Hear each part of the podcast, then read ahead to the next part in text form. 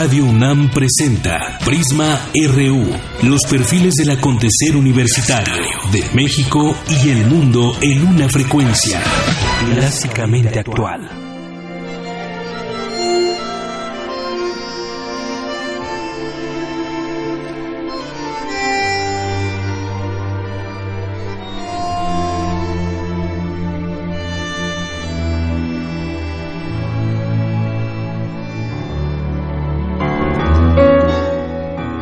Farolito de la calle que nací fue el centinela de mi promesa de amor. Bajo su quieta lucecita yo la vi, a mi pebeta luminosa como un sol. Hoy que la suerte quiere que te vuelva a ver, ciudad porteña de mi único querer, oigo la queja de un bandoneón dentro del pecho y de rienda el corazón. Mi Buenos Aires, tierra florida, donde mi vida. Bajo tu amparo no hay desengaño, vuelan los años, se olvida el dolor, en caravana lo recuerdo. ¿Qué tal? Muy buenas tardes. Gracias por acompañarnos aquí en Prisma RU por Radio UNAM, una con seis minutos. Yo soy Deyanira Morán. Les saludo muy cordialmente y les invito a que nos sintonicen durante las siguientes dos horas de una a tres de la tarde en esta estación. Y estamos escuchando mi farolito, por un farolito más bien, música de la cual pudimos escuchar este fin de semana de la OFUNAM por los 40 años del exilio argentino en el marco de los 80 años de la OFUNAM. Entre otras estuvo esta canción, Oblivión, Balada para un Loco, Adiós Nonino, El Libertango de Piazzolla, Volver, El Día que Me Quieras y Por una Cabeza de Carlos Gardel y algunos tangos tradicionales. Fue parte de lo que se escuchó este fin de semana en la sala Nezahualcóyotl. La ventanita de mi calle de donde sonríe una muchachita en flor.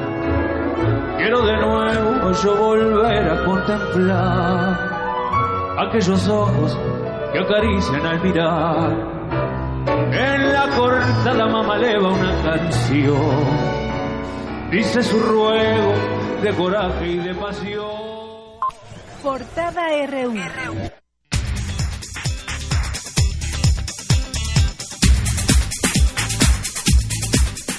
Y hoy en nuestra portada RU, en nuestra portada universitaria, el rector de la UNAM, Enrique Graue, aseguró que la educación no puede ser concebida en forma correcta si no es apegada al humanismo y el respeto a convivir juntos en la diversidad y en tolerancia. La educación de hoy no puede ser concebida en forma correcta si no es un aspecto del humanismo que representa el convivir juntos, el convivir en la diversidad, el convivir con tolerancia.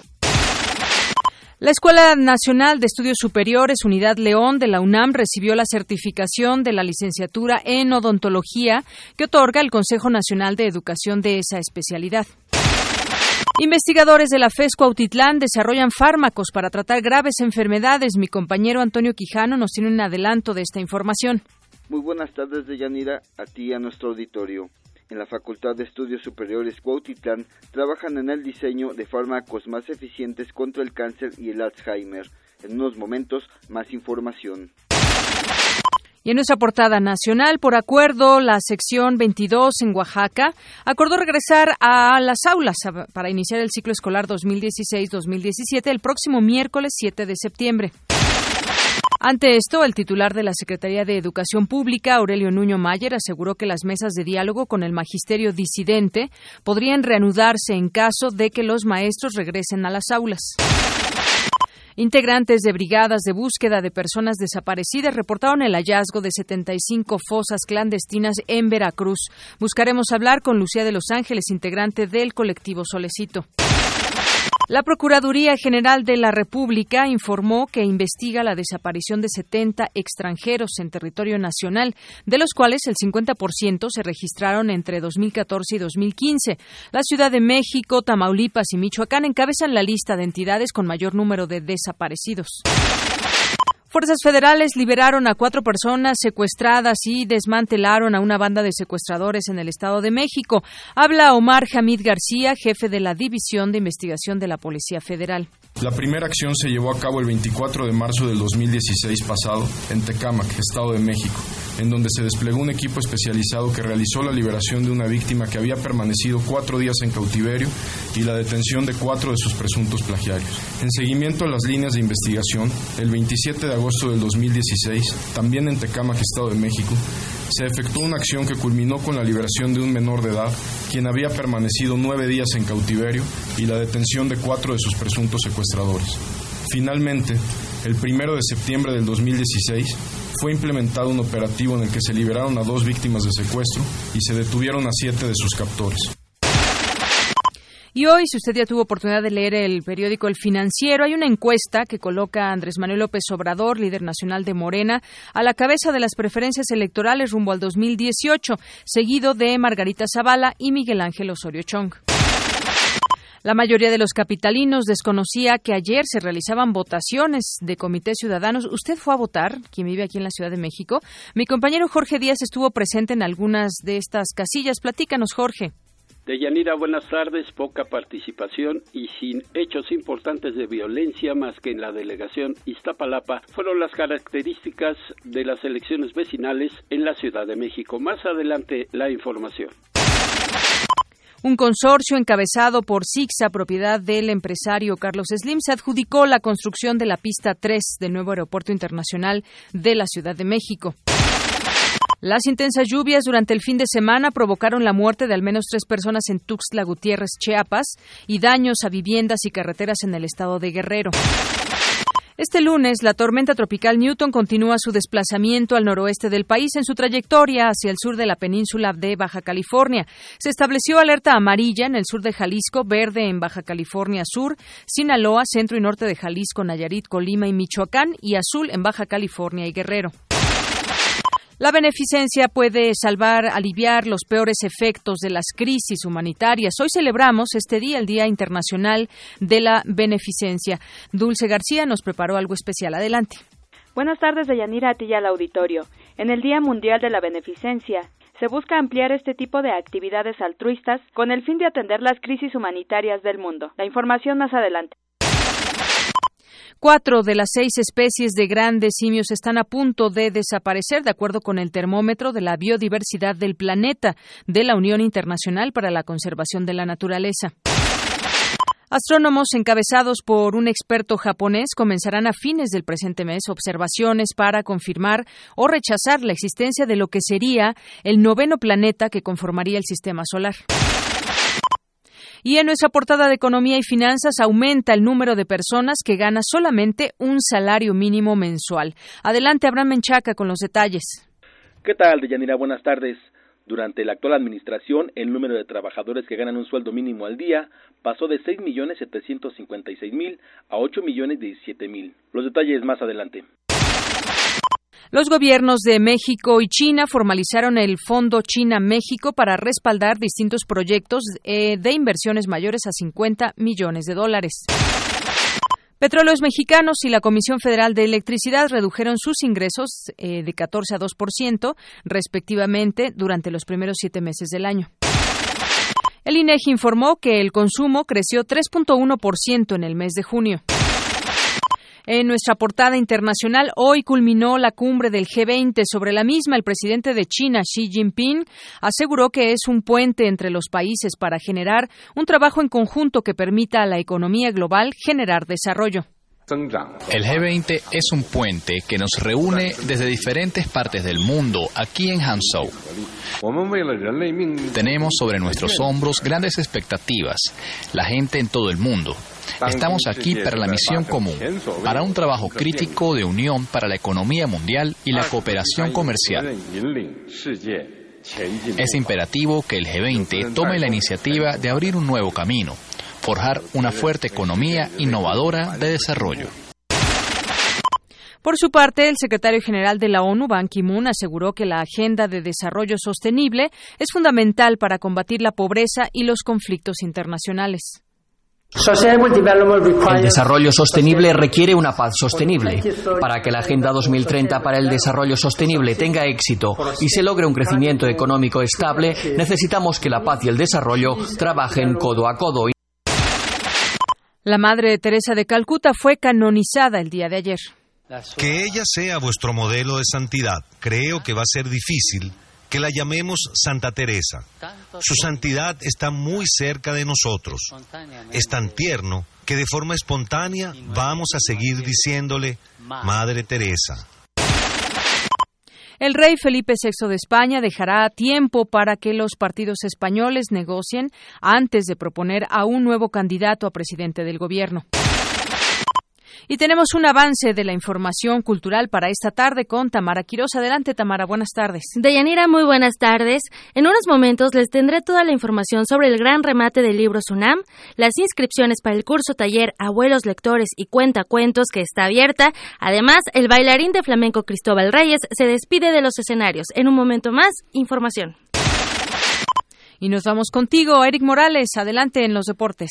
Hola Deyanira y amigos de Prisma RU, muy buenas tardes. Hoy en nuestro zarpazo tendremos la información del debut con triunfo de los Pumas Zacatlán en la Liga Mayor de la UNEFA 2016.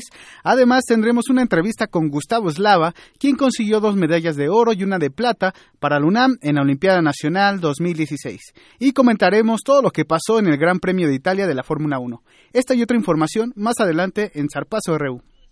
Gracias, Eric.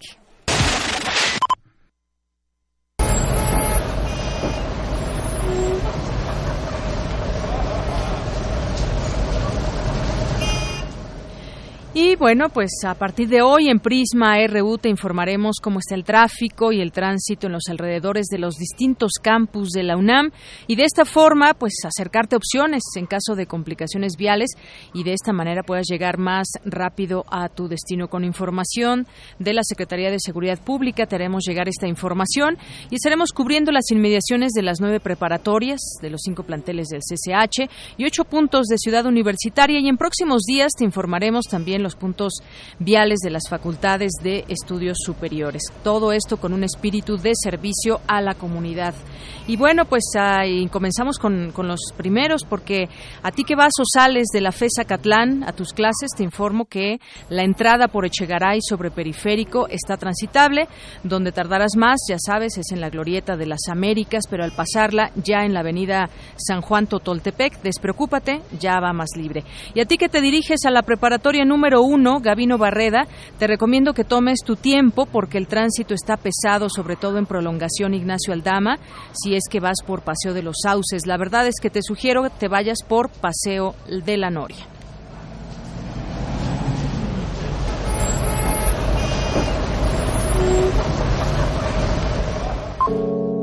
Campus RU.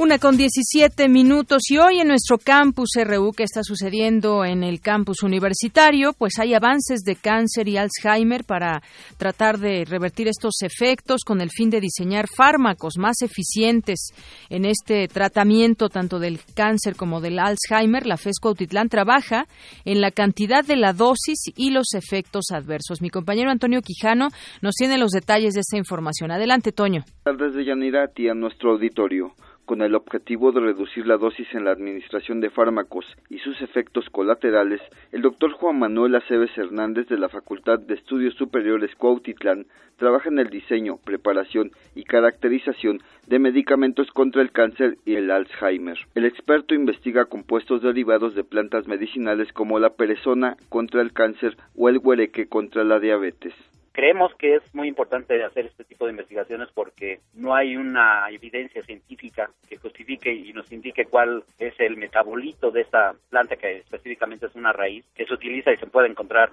en la herbolaria americana y en la medicina tradicional. Se ha usado desde mucho tiempo, tan es así que existe ya una serie de advertencias de que se encuentra en peligro de extinción por su uso tan arraigado, tan profundo. En el laboratorio de nanomateriales de la Unidad de Investigación Multidisciplinaria de esa entidad universitaria, el doctor Aceves también busca combatir el Alzheimer. Actualmente estamos trabajando en una vertiente que es la de fibrillas amiloides, la búsqueda de inhibidores que retarden la presencia de estas fibrillas amiloides que tienen la característica de aislar a las neuronas y producir de una manera muy simplificada, estoy explicando, el Alzheimer. Este tipo de medicamentos podrían resolver una situación muy desfavorable que se presenta en muchos miles de, bueno, casi millones de personas a nivel eh, mundial que sufren de esta enfermedad. El especialista en nanotecnología y dinámica molecular dijo que la meta es lograr una medicina individualizada diseñada desde el genoma humano. Sí, eh, cada uno de los seres humanos tenemos o contamos con unas eh, ciertas características que nos hacen diferentes de otros eh, seres vivos. E inclusive entre los seres humanos existen ciertas diferencias que hacen preferencial o más proclive a cierta persona a que sea atacada por ciertos, ciertas enfermedades. esto nos lleva a o nos indica que podemos en un corto tiempo ya hacer una medicina personalizada, indicando o en base al estudio que nos indican los los ciertos tipos de genes, qué eh, persona está más proclive o es más, tiene más probabilidad de enfermarse de ciertas enfermedades. En los últimos años, los estudios científicos sobre Alzheimer se han enfocado en controlar y alargar la vida del paciente, pero no en curar la enfermedad. Hasta aquí mi reporte de Yanira. Muchas gracias, Toño. Y nos vamos ahora con la siguiente información. Hoy se conmemora el Día Mundial de la Beneficencia con la intención de que esa siga aliviando los peores efectos de las crisis humanitarias. La información con mi compañera Dulce García. ¿Qué tal, Deyanira? Buenas tardes a ti y al auditorio. En reconocimiento al papel de las tareas altruistas para mitigar el sufrimiento humano, la Asamblea General de las Naciones Unidas decidió establecer el 5 de septiembre, aniversario de la Madre Teresa de Calcuta, como el Día Internacional de la Beneficencia. Esta última puede aliviar los peores efectos de las crisis humanitarias, complementar los servicios públicos en materia de salud, educación, vivienda y protección de la infancia, por ello, señaló la maestra Silvia Solís, académica de la Escuela Nacional de Trabajo Social, es importante que se siga promoviendo. La beneficencia está dirigida fundamentalmente a la población vulnerable, a crisis este, de desastres naturales, a crisis humanitarias, a presencias de actos de guerra, terrorismo, que el Estado no puede en un momento atender a través de el voluntariado que se constituya una vinculación social para poder unir a las diferentes sociedades rebasando las reglas de los países estados nación esta característica de la beneficencia, bueno, la podemos ver, por ejemplo, ahorita en este momento con la ayuda de los migrantes en Europa, ¿no? La maestra Solís explicó a Radio UNAM que existen dos tipos de beneficencia, la pública y la privada. También habló de los retos que se deben enfrentar para promover sus acciones. Beneficencia pública, como le decía, dirigida por el Estado, y en beneficencia privada. Y la beneficencia privada puede tener dos tipos de organización, las asociaciones y las fundaciones, y pueden ser de carácter nacional o internacional. En la actualidad, la beneficencia pública pierde terreno ante las acciones desplegadas por instituciones privadas, lo que ha permitido ampliar este tipo de iniciativas en beneficio de la población. Hasta aquí la información de Yanira. Muy buenas tardes. Gracias, Dulce. Y ahora nos vamos con mi compañero Jorge Díaz, porque este fin de semana el rector de la UNAM, Enrique Graue, dijo que la educación de hoy no puede ser concebida si no se apega al humanismo y al respeto de convivir juntos. Te escuchamos, Jorge. Buenas tardes. De Yanira, buenas tardes. El rector Enrique Graue entregó reconocimientos a los ganadores del certamen universitario sobre derechos humanos Sergio García Ramírez, que reunió a estudiantes de 30 instituciones de educación superior de Latinoamérica, donde los representantes de la UNAM ocuparon el segundo lugar con el presidente de la Comisión Nacional de los Derechos Humanos, Luis Raúl González Pérez, y el expresidente de la Comisión Interamericana de Derechos Humanos, Sergio García Ramírez, el doctor Graue afirmó que esta competencia confirma la vocación latinoamericana de la Universidad Nacional. El rector expuso que la enseñanza no puede conceptualizarse sin la inclusión de todas las personas. La educación de hoy no puede ser concebida en forma correcta, no es un aspecto del humanismo que representa el convivir juntos. el convivir en la diversidad, el convivir con tolerancia. En tanto, el presidente de la CNDH, Luis Raúl González Pérez, dijo en su oportunidad que temas como la discriminación reclaman una atención permanente, estar atentos al respeto de las comunidades vulnerables como las lésbico-gays, bisexuales, sexuales, transgénero e intersexuales. Los trabajos presentados se basaron en hechos prácticos sobre la defensa bueno, eh, continuamos y mi compañera Dulce García nos tiene más información. En el marco de la cátedra Nelson Mandela de la UNAM, advierten que discriminación racial en Estados Unidos sigue presente. Adelante, Dulce. ¿Qué tal, Deyanira? Buenas tardes a ti y al auditorio. En la segunda edición de la cátedra Nelson Mandela de la UNAM, se habló de la figura de defensores de derechos humanos como Martin Luther King, quien, de acuerdo con Lesia Brooks, directora del Centro de la Memoria de los Derechos Civiles de Montgomery, Estados Unidos, aún deben ser escuchadas por la sociedad porque la discriminación racial sigue presente. Es la voz del traductor. Los estados están comenzando a instituir leyes que exigen a los individuos tener identificaciones para votar. Quizá ustedes se hayan escuchado de ello. Las leyes de utilizar identificaciones para el voto. Estas leyes comenzaron a aparecer, curiosamente, en estados en los que hay, altas poblaciones, altos... las uh, proporciones de la población son de color. Nosotros consideramos que esta es una estrategia un tanto hecha a propósito, a propósito para suprimir el voto de la gente de color. Brooks destacó que luego de tantos años de lucha antirracial, en Estados Unidos subsistan los grupos intolerantes extremistas. Hay muchos grupos de odio. Todos normalmente las personas están eh, familiarizadas con, los, con el Ku Klux Klan, pero también hay extremistas blancos, eh, los miembros eh, de los neoconfederados, los neonazis. Normalmente nunca hay una, no es sorpresa ver que hay una gran concentración en el sur, pero también en el noreste. Como ya dije anteriormente, hemos estado siguiendo la pista y monitoreando esta información desde el año 2000. Y este mapa para el 2014 representa un incremento del 48% en la cantidad de, de grupos de odio activos desde el año 2000. La Cátedra Nelson Mandela es una iniciativa de la UNAM que tiene como objetivo crear un espacio para el análisis, la reflexión, la difusión y el debate sobre los derechos humanos a través de la literatura y el cine. Hasta aquí la información de Yanira. Muy buenas tardes. Gracias, Dulce. Y bueno, pues vamos a hacer rapidísimo una pausa y regresamos con la información nacional. Queremos conocer tu opinión. Síguenos en Twitter como arroba PrismaRU. Para nosotros, tu opinión es muy importante. Síguenos en Facebook como Prisma RU. Primer movimiento y Radio UNAM. Por la igualdad de género.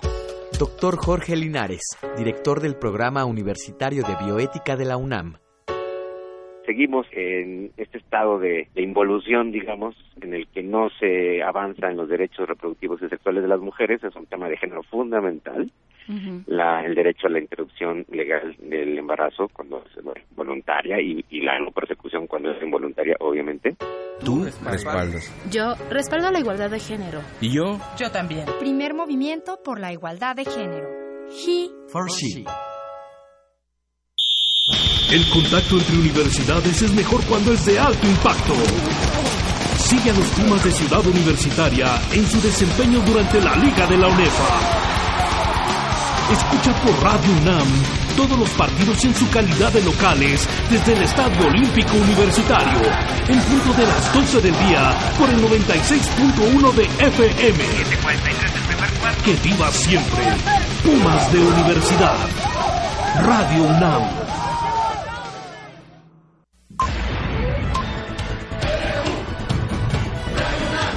Prisma RU. Con Deyanira Morán.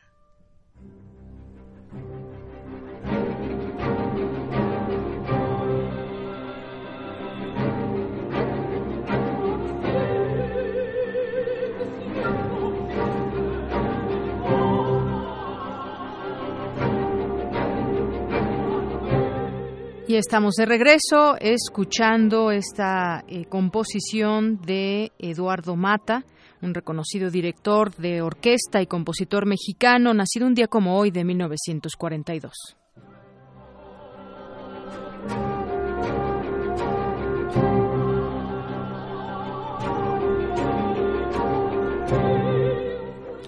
Una con 29 minutos. ¿Y qué hay en la información nacional? Pues hay alerta en ocho estados por la tormenta Newton, esa tormenta tropical que continúa su desplazamiento al nor-noroeste, aproximándose a las costas de Jalisco en su trayectoria hacia el sur de la península de Baja California. Esto lo ha informado la Coordinación Nacional de Protección Civil. El organismo de la Secretaría de Gobernación expuso que se estableció alerta amarilla en el sur de Jalisco, verde en Baja California Sur, Sinaloa, centro y norte de Jalisco, Nayarit, Colima y Michoacán y azul en Baja California y Guerrero. La zona costera de máxima atención hasta este momento se sitúa en Baja California Sur, desde La Paz hasta Santa Fe, incluyendo Cabo San Lucas. Lluvias con potencial de tormentas puntuales torrenciales en Jalisco, Colima y Michoacán, intensas en Sinaloa y Nayarit y muy fuertes en Baja California Sur y Guerrero, así como oleaje elevado de 2 a 3 metros en las costas de Nayarit, Jalisco, Colima y Michoacán. Así que, pues, en todos estos estados, atentos a las informaciones que se den por parte también de las autoridades locales.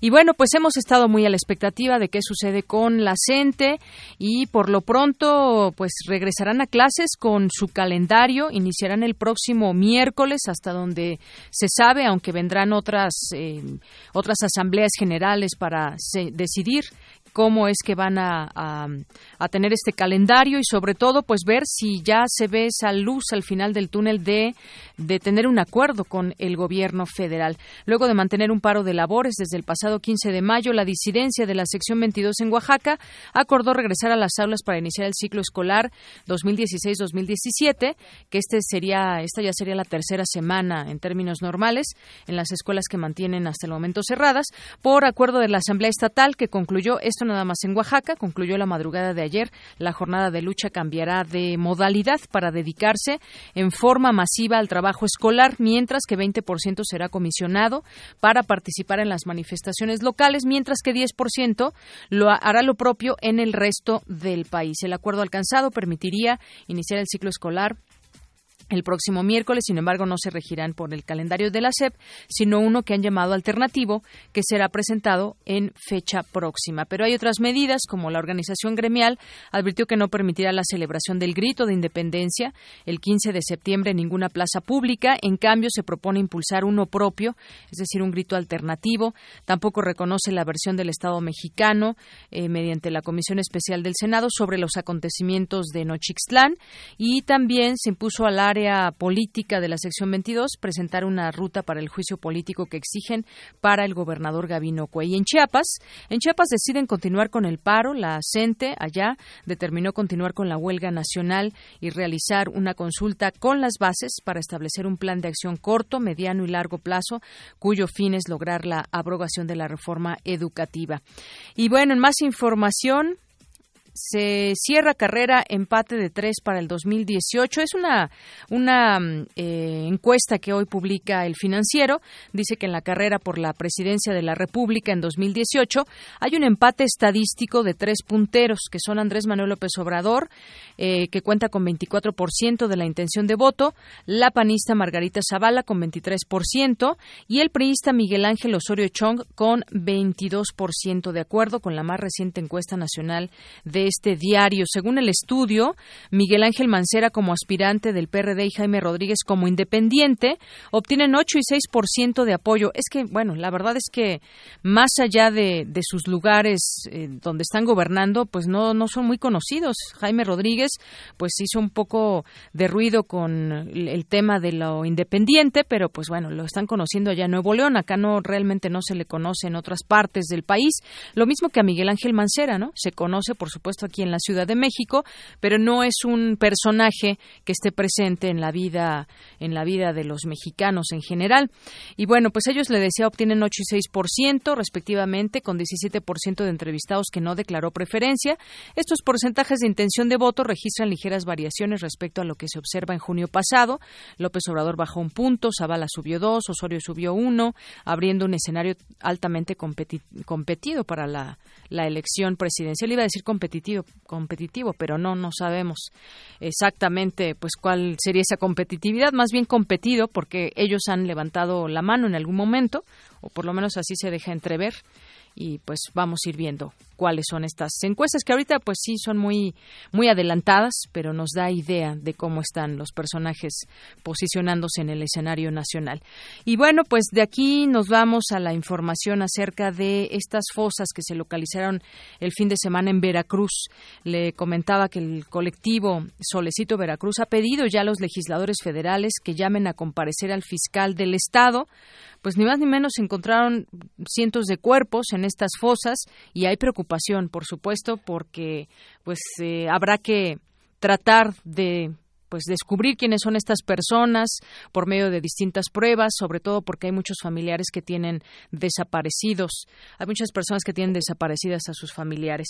Y bueno, pues justamente para hablarnos de este tema tengo ya en la línea telefónica a Lucía de Los Ángeles, ella es integrante del colectivo Solecito de Veracruz, que con quien por cierto platicábamos días eh, atrás acerca de las reuniones que tuvieron con eh, Roberto Campa. ¿Qué tal Lucía? Muy buenas tardes. Sí, buenas tardes. ¿Qué, qué tal? ¿Cómo están? Bien, bueno, pues aquí con esta información, ahora ustedes piden al fiscal del Estado que comparezca y dé una explicación, pues yo supongo que ustedes querrán detallada de lo que se ha descubierto allá en Veracruz. Sí, claro, o sea, pedíamos a los legisladores, este, sabemos que quizás no tengan la capacidad, ¿no? Uh, jurídica para hacerlo de que concurra también el gobernador Javier Duarte porque pues alguien tiene que rendir cuentas y hasta ahorita no hemos visto a nadie que diga pues, sí soy responsable de esto, ¿no? Alguien tiene, tiene que ser responsable de todo esto que está sucediendo.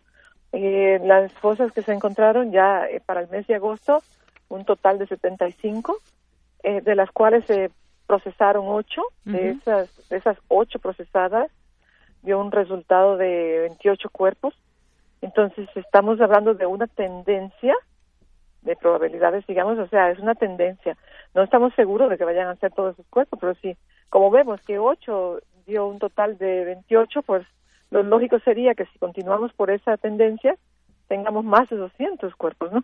Eso es, es una tendencia, lo aclaramos. Lo que sí tenemos a, la, a este momento, oficialmente, son 75 fosas positivas, y de las cuales se han procesado 8, que son con 28 cuerpos esos son los datos duros, ¿no? Eh, nosotros pedimos que, los legisladores pues hagan eh, comparecer a esta gente para ver si, si dicen que hicieran y por qué razón, porque ellos estaban encargados de la seguridad de Veracruz, ellos tenían la, el mandato constitucional de que los veracruzanos se les respetara en su vida y en su libertad y ninguno de esas cosas se, se hicieron. Entonces, eh, ¿qué pasó? ¿Quién va a decir yo soy responsable de eso, ¿no? Eso queremos saber, queremos ver este rendición de cuentas. Así es, y es que, pues bueno, ya está por salir el gobernador Javier Duarte y pues este cementerio clandestino de pronto, pues es muy fácil decir, pertenece a la delincuencia organizada, esto en la zona norte del puerto de Veracruz, pero pues sin duda hay muchas personas que están buscando a sus familiares y además, pues al parecer y por el número de cuerpos y demás, pues las autoridades deberían de tener conocimiento de ello. Incluso ustedes dejan entrever que han tenido conocimiento, pero como son cuerpos que nadie reclama, pues los llevan a fosas clandestinas. Esa, bueno, es que esos no son, este, no son, no son cuerpos que vayan a panteón ni nada, son cuerpos que fueron eh, inhumados en esas condiciones con el propósito de, de, esconderlos, ¿no? Eh, ahí pueden haber muchos cuerpos que tengan que ver con, desaparición forzada.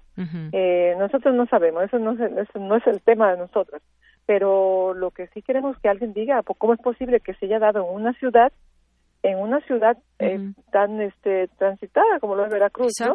Sí. Y, y tan y en una zona como lo es este la, la zona colindante al recinto portuario, que se supone que tiene un resguardo, y cómo es posible que haya se haya permitido este tipo de trasiego tan continuo que, y tan tan atroz, porque es es una atrocidad lo que sucedió ahí. ¿Cuántos cuerpos van, eh, María? 28 ya, este, ya 28. Sí entregados a la policía científica. Eso eso es lo que el, conteo oficial de los que ya están procesados. Los que no se han procesado no sabemos cuántos son porque son 75 fosas. Que como te decía, si la tendencia sigue de que en 8 hubieron 28, pues en 75 cuántos pueden haber, ¿no? Incluso, incluso eh, Lucía ha señalado que este hallazgo se podría equiparar con la fosa de San Fernando allá en Tamaulipas años atrás. Yo creo que yo creo que es más grande que el de Tamaulipas. Sí, y, y lo peor, este, en una zona mucho más, este, bueno, una zona urbana totalmente y con tránsito de mucha gente, es, colinda también con un fraccionamiento. La zona indica que tiene que haber estado bajo la vista de, mucha gente que, que se hizo de la vista gorda, para valga la redundancia. eh, este, es una zona que, está muy, eh, es, es, al, es a, la, a la entrada de Veracruz y como te decía, colinda con el recinto y entonces no eh, tiene ciertos elementos que San Fernando eh, no lo tiene, ¿no? O sea, San Fernando es una zona más más retirada. Esto es este y fue algo sistemático, lo fueron haciendo durante mucho tiempo. eh, de hecho, hay cuerpos muy recientes, muy recientes, posiblemente de hace un mes o de dos meses máximo, ¿no? Pues Entonces sí es este que se haya permitido o que se haya utilizado, porque no sabemos si la utilizaron como o si lo permitieron, pero las autoridades tienen tienen que dar muchas preguntas que responder. Sí, claro que sí, muchas tienen que rendir cuentas. La sociedad no está para quedarse de brazos cruzados con una situación como esta y creemos que, que tiene que haber respuesta porque este esos que están en esas condiciones de cuerpos en una fosa clandestina, esas personas son mexicanos, tienen derechos y son veracruzanos, ya para decir por más señas, ¿no? Y, y, tienen derecho que sus autoridades den cuenta de ellos. Son veracruzanos que fueron privados de la vida de una manera atroz, así, digamos, terrible, eh, inhumana, y alguien tiene que dar cuenta. ¿Cómo esas autoridades permitieron eso? Que lo digan. ¿Por qué? ¿Cómo? ¿Cuándo? Todo. Tienen mucha, mucha información que, que aportar. Si, si ellos aceptaron esos cargos, esos cargos vienen con una responsabilidad. Bien. Así pues que estamos esperando que ellos digan. El, estamos el, a la fiscal, de expectativa. hecho, el fiscal no, ha, no se ha parado por el Ujú. previo, ¿eh? Pues qué Todavía podrá decir. es fecha de que no ha ido al previo. Ujú. Lo curioso es que hubo un caso muy sonoro de una persona, un empresario muy muy adinerado, que qué Ujú. bueno si lo secuestraron, pero qué bueno que lo encontraron otra vez. Ujú. Eh, y el fiscal estuvo al tanto de cada movimiento.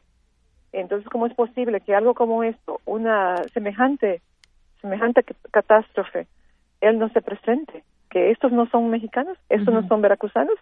Me gustaría saberlo, porque si es un fiscal de la élite, Bien. que se que lo contraten nada más para la élite, que se es. especifique en su, en digamos en su ah, definición de trabajo, que es de, de su puesto, que se que se ponga que nada más para la élite, porque queremos saberlo. Bien, eh, Lucía de Los Ángeles, pues te agradezco mucho que nos compartas, pues cómo están siguiendo de cerca esto, porque muchas veces este colectivo, como como el que tú estás al frente, integrante de este colectivo Solecito, si no es por ustedes, muchas veces pues no nos enteramos de que las autoridades, pues de plano a veces no están tomando cartas en el asunto en los casos y además si lo sumamos a nivel nacional con lo que pasa en otros lugares, como el caso de Morelos, donde también se encontraron fosas y luego ahora Veracruz, bueno, pues creo que la exigencia apunta hacia las autoridades, por lo menos que colaboren con la gente que está también tratando de, de pues de que esto termine y de que las cosas se hagan bien cuando hay pues este tipo de, de enfrentamientos y que además no sabemos a ciencia cierta esos cuerpos a quién pertenecen. No, Pues, sí, este, sí. somos, eh, de hecho el colectivo es el que está haciendo los hallazgos, Así es. el que está encargado de la búsqueda. Sí, Eh, exacto, ustedes los, los han hallado estos lugares. Nos ha tocado a las Sí. víctimas hacernos, este, digamos, buscar verdad, Ujú. buscar justicia. Esperemos que encontremos las dos cosas. Así Muchísimas es. gracias. Gracias. ustedes, sí, sí, Gracias, Lucía. gracias. Hasta luego. Ah. Lucía de Los Ángeles, integrante del colectivo Solecito de Veracruz. Bueno, hablando de estados, pues mientras esto sucede en Veracruz, algunos estados simulan regresar 8 mil millones de pesos. La intención de estas devoluciones disfrazadas era solventar las observaciones planteadas por el órgano fiscalizador, de acuerdo con la Auditoría Superior de la Federación. El mecanismo de simulación consistía en depositar el dinero en una cuenta y notificar de ello a la auditoría para que viera el dinero que estaba ahí. Sin embargo, una vez que ésta daba por solventado el señalamiento, se retiraban los fondos y se les daba un destino desconocido, que pueden ser las arcas de alguien, ¿no? El gobierno de Veracruz, del priista Javier Duarte, es el que encabeza la lista al simular el regreso de 4.770.2 millones de pesos. ¿Se imaginan? En el caso de Michoacán, gobernado durante ese periodo por el perredista Leonel Godoy y el periodista Fausto Vallejo, que simularon reintegros al erario por 1.268 millones de pesos también. Y en el mismo caso está Guerrero, en aquel momento con Ángel Aguirre, en Chiapas con Juan Sabines y Manuel Velasco a la fecha. Y bueno, pues así están las cosas. Regresan el dinero, les ponen palomita y lo vuelven a retirar y después ya no sabemos dónde quedó el dinero. Bueno, pues vámonos ahora a nuestro Vox Populi. Hubo elecciones aquí en la Ciudad de México. ¿Usted se enteró de estas eh, elecciones para los comités vecinales? ¿Participó? ¿Qué le parecieron estas elecciones? Vamos a escuchar primero este Vox Populi que, que realizó mi compañero Jorge Díaz.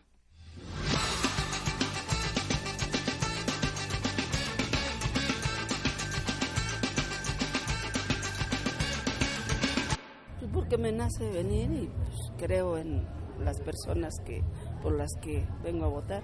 Este, sí, algunas, no todas. Pues yo la verdad votaría, pero para cosas de la colonia. Sí, porque pues entonces ese presupuesto a manos de quién va nada. No lo conozco, no tengo idea. No, no, no tengo idea del presupuesto. Pertenezco así a nada, pero es una cantidad de dinero que se da a todo el gobierno, bueno, a toda la Ciudad de México y es para mejoras y ayudas. Pues exactamente no, ¿eh? No, no sabría bien decirle, pero pues creo que lo mejor de venir a votar es precisamente eso, ver las mejoras que toda la comunidad necesitamos y que ese dinero pues no se vaya a otros lados.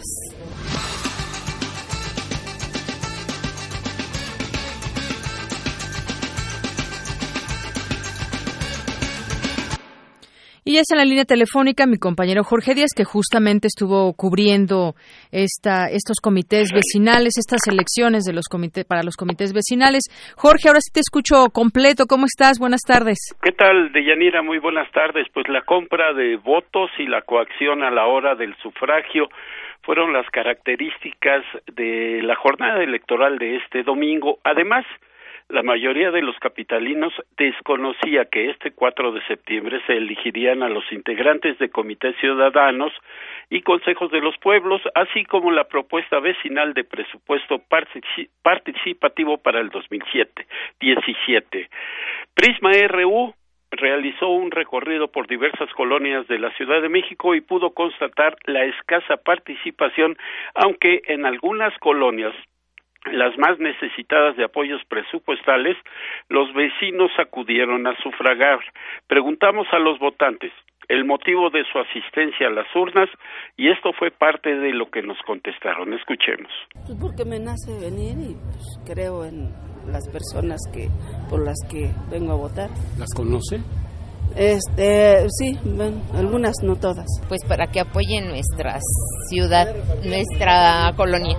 Lo que se está buscando es este proteger la colonia para seguridad de nosotros, ya que todos tenemos algo que decir. Por ejemplo, pues yo me han pasado cosas y sí me gustaría que protegieran con alumbrado, las alarmas, que es muy importante, para tener facilidad tanto para apoyar a nuestros vecinos como a nosotros. Eh, bueno, vine a votar porque quiero que haya mejoras en la colonia y que el presupuesto que se está otorgando para toda la ciudad es para que esté mejor la ciudad y que los ciudadanos podamos vivir mejor. Para mí es muy importante el voto ya que es para mejorar nuestra colonia. Y yo creo que eso es importante saber conocer quiénes son nuestros candidatos y lo que nos ofrecen para que realmente eh, los cumplan, ¿no? Y creo que las personas que se postularon a la candidatura de aquí de la colonia son personas que realmente este, sí cumplen con su palabra. De Yanira se reportaron anomalías, sobre todo en la delegación Iztapalapa. Aquí, ciudadanos inconformes con acciones de Dion eh, Anguiano del PRD denunciaron la compra de votos, práctica que provocó la clausura simbólica de siete sedes distritales en la demarcación. El titular de la Fiscalía Especializada para la Atención de Delitos Electorales, Santiago Nieto Castillo, informó que se atendieron más de 540 denuncias, quejas u orientación a través de los módulos de atención. FEPADETEL y vía Internet. tuvimos la oportunidad de acudir a varias colonias de la delegación Gustavo Amadero y lo que observamos fue una regular participación ciudadana en busca en búsqueda de solución a sus problemas más apremiantes. Habla un funcionario de casilla, escuchemos. Eh, concurrida, eh, está eh, viene la gente muy fluida, se ve movimiento, eh, vienen a preguntar también este por qué tipo de candidato votan, les, les avisamos a dónde a dónde deben de votar y, escoger a la gente o los candidatos o, o las propuestas que hay. La policía de la Ciudad de México reportó un saldo blanco en un operativo que desplegó a casi siete mil elementos de las policías preventiva, bancaria y auxiliar por toda la capital, donde se instalaron dos mil cuatrocientas cuarenta y tres casillas. Los elementos de seguridad pública que se encontraban, por ejemplo, en el mercado 10 de mayo de la colonia Nueva Tenochtitlán, en la delegación Gustavo Amadero, nos reportaron que todo permaneció en calma. Escuchemos. Pues hasta el momento está todo tranquilo, no, no se ha visto ninguna perturbación aquí en la casilla. Hasta el momento va, va todo bien. Eh, ¿Van a estar todo el día?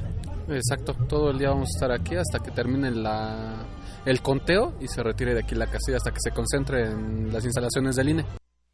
Cámaras de video para detectar delincuentes, alumbrado público, pavimentación de calles y mayor seguridad para los vecinos fueron las principales peticiones planteadas en los llamados presupuestos participativos. Los resultados sobre participación y el abstencionismo ciudadanos se darán a conocer hasta el próximo miércoles. Por lo pronto, lo que yo tengo de Yanira de esta jornada electoral de ayer aquí en la capital del país. Muchas gracias, Jorge. Buenas a ti, tardes. Hasta luego. Bueno, pues ahí el abstencionismo se hizo presente y yo creo que desconocimiento, una mala planeación, no lo sé, pero por eso le preguntaba, ¿usted supo de estas elecciones vecinales? Bueno, hoy primera plana de la jornada al alza la cifra de quienes solo ganan un salario mínimo para subsistir, que son 73 pesos diarios. Y hablando de economía, pues durante la presente administración aumentó el número de personas justamente que ganan un salario mínimo en esta, en esta administración. Mi compañero Abraham Menchaca nos tiene información al respecto. Abraham, adelante. ¿Qué tal, Deyanira? Buenas tardes. Datos del Instituto Nacional de Estadística y Geografía, contenidos en el cuarto informe de gobierno, revelan que el número de trabajadores cuyo ingreso es de un sueldo mínimo se elevó en el presente sexenio de 6.750.000 personas a 8.017.000. Es decir, en los cuatro años del presente sexenio, aumentó en 1.261.000 el número de trabajadores que ganan 73 pesos al día o 2.191 pesos al mes.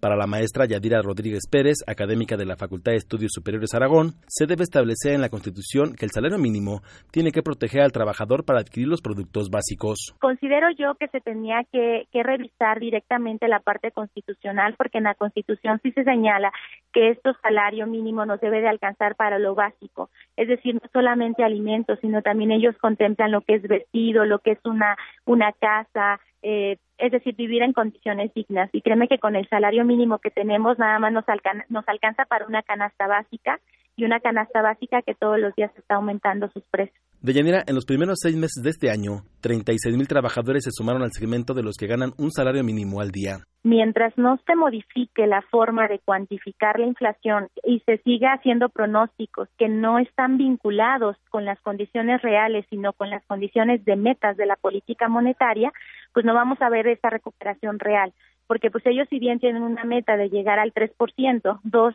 dos puntos más menos un punto porcentual, pues ellos lo que hacen es aumentar nuestro sueldo en eso, porque saben que es un factor inflacionario fuerte los sueldos y salarios pues mientras ellos no ajusten realmente eh, la inflación a, lo, a, la canasta básica y a lo que nos cuestan los productos básicos, pues no vamos a ver esta recuperación de nuestro sueldo. Los reportes oficiales en materia de desempleo también son desalentadores para la burocracia. En su cuarto informe, el Ejecutivo Federal confirmó que se despedirán a 11.256 trabajadores al servicio del Estado. Entre las secretarías que sufrirán mayor reducción de vacantes se encuentran la Secretaría de Comunicaciones y Transportes, Agricultura y Medio Ambiente.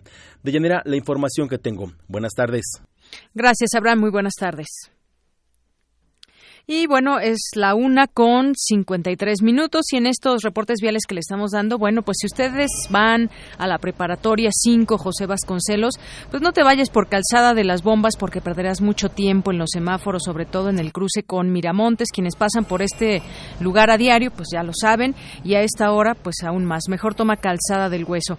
Y también para ti que vas al CCH Oriente, el tránsito está muy lento y está complicado pasar por ahí desde el canal de San Juan. Lo mejor es que te vayas por Avenida Telecomunicaciones. Zarpazo RU.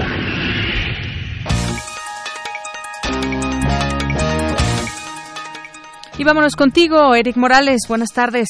Nos vamos con la información deportiva porque los Pumas Acatlán debutaron con victoria en la Liga Mayor de la UNEFA 2016. El equipo Azul blanqueó a los correcaminos de la Universidad Autónoma de Tamaulipas y los micrófonos de Radio UNAM estuvieron presentes en la cancha del estadio de la FES Acatlán. Escuchemos la siguiente información.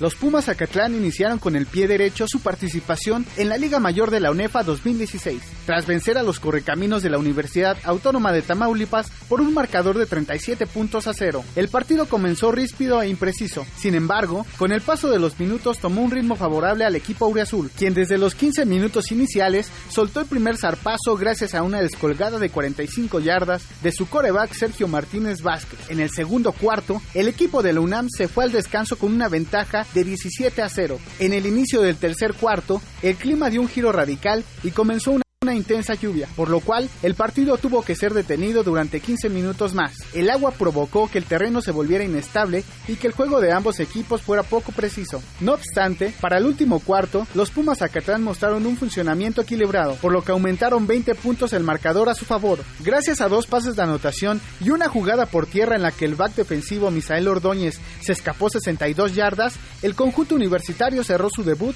con una contundente victoria. El head coach de los Pumas Acatlán Enrique Zapata, destacó que comenzar con un triunfo otorga confianza al equipo. Claro, bueno, lo importante es ganar. Ahorita el, marcador es secundario. Eh, lo bueno es que nos da mucha confianza. Eh, tenemos que seguir trabajando en varios detalles que vimos para este, tener buen éxito en la temporada. Me gustó a, pesar de las condiciones del clima, no dejaron de pelear, hicieron las cosas bien. Ahorita afortunadamente tenemos una semana de descanso para seguir preparando la temporada. Por su parte, Sergio Martínez, coreback del cuadro felino, dijo que la preparación fue fundamental para comenzar con éxito la temporada. Afortunadamente salió como teníamos planeado todo. Este, trabajamos toda la semana, las dos semanas que tuvimos de descanso para esto. Se dio un buen inicio y bueno, contra pronóstico creo que lo hicimos muy bien. Hoy salieron las cosas y creo que ese es el, el nivel que pensamos mostrar y todavía un poco más. Esta semana, los Pumas Acatlán tendrán una jornada de descanso antes de visitar a los Tigres Blancos de la Universidad Madero de Puebla.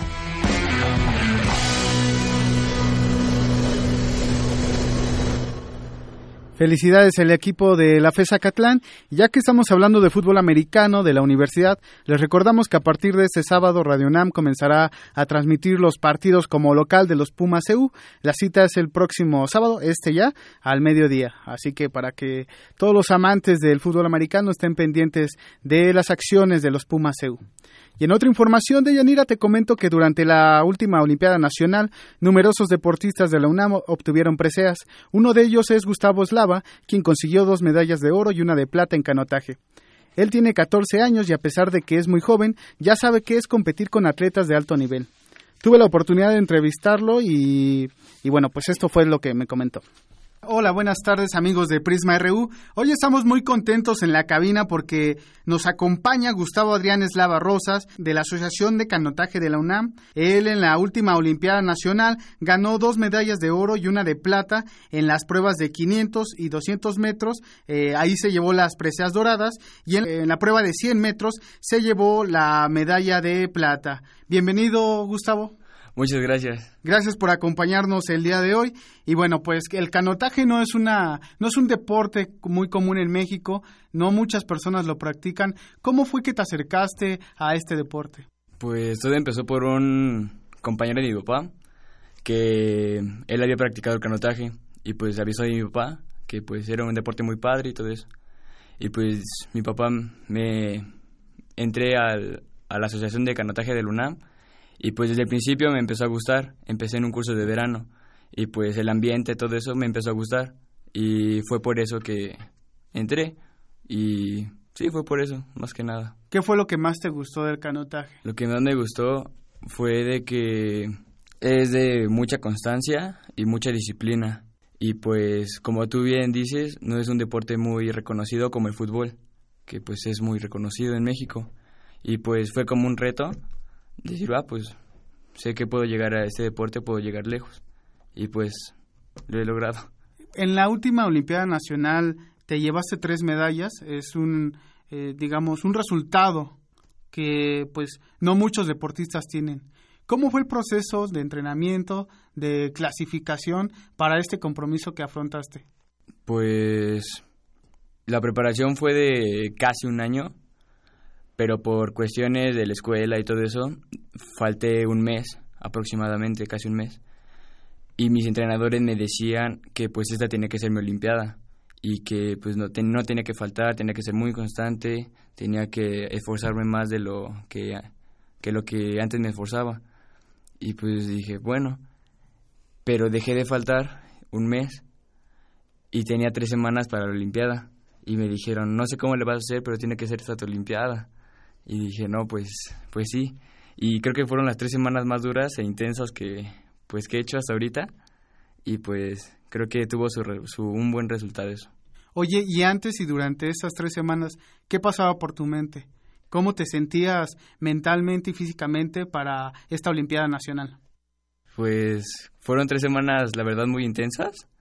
Y la, me acuerdo que la primera semana me lastimé el hombro y la espalda. Y pues ahí mi entrenador me, me sobaba y me bajaba a remar y hacer mis ejercicios. Y pues eso fue pues físicamente.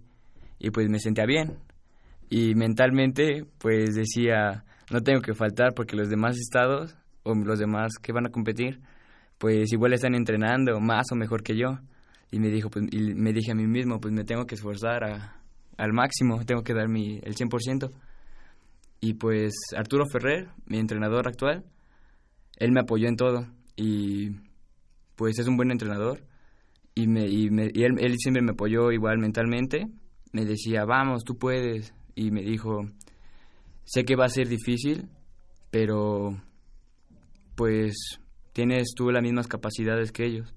Dijo, tú no te hagas menos. Y pues él, durante, la, durante la competencia él me acompañó.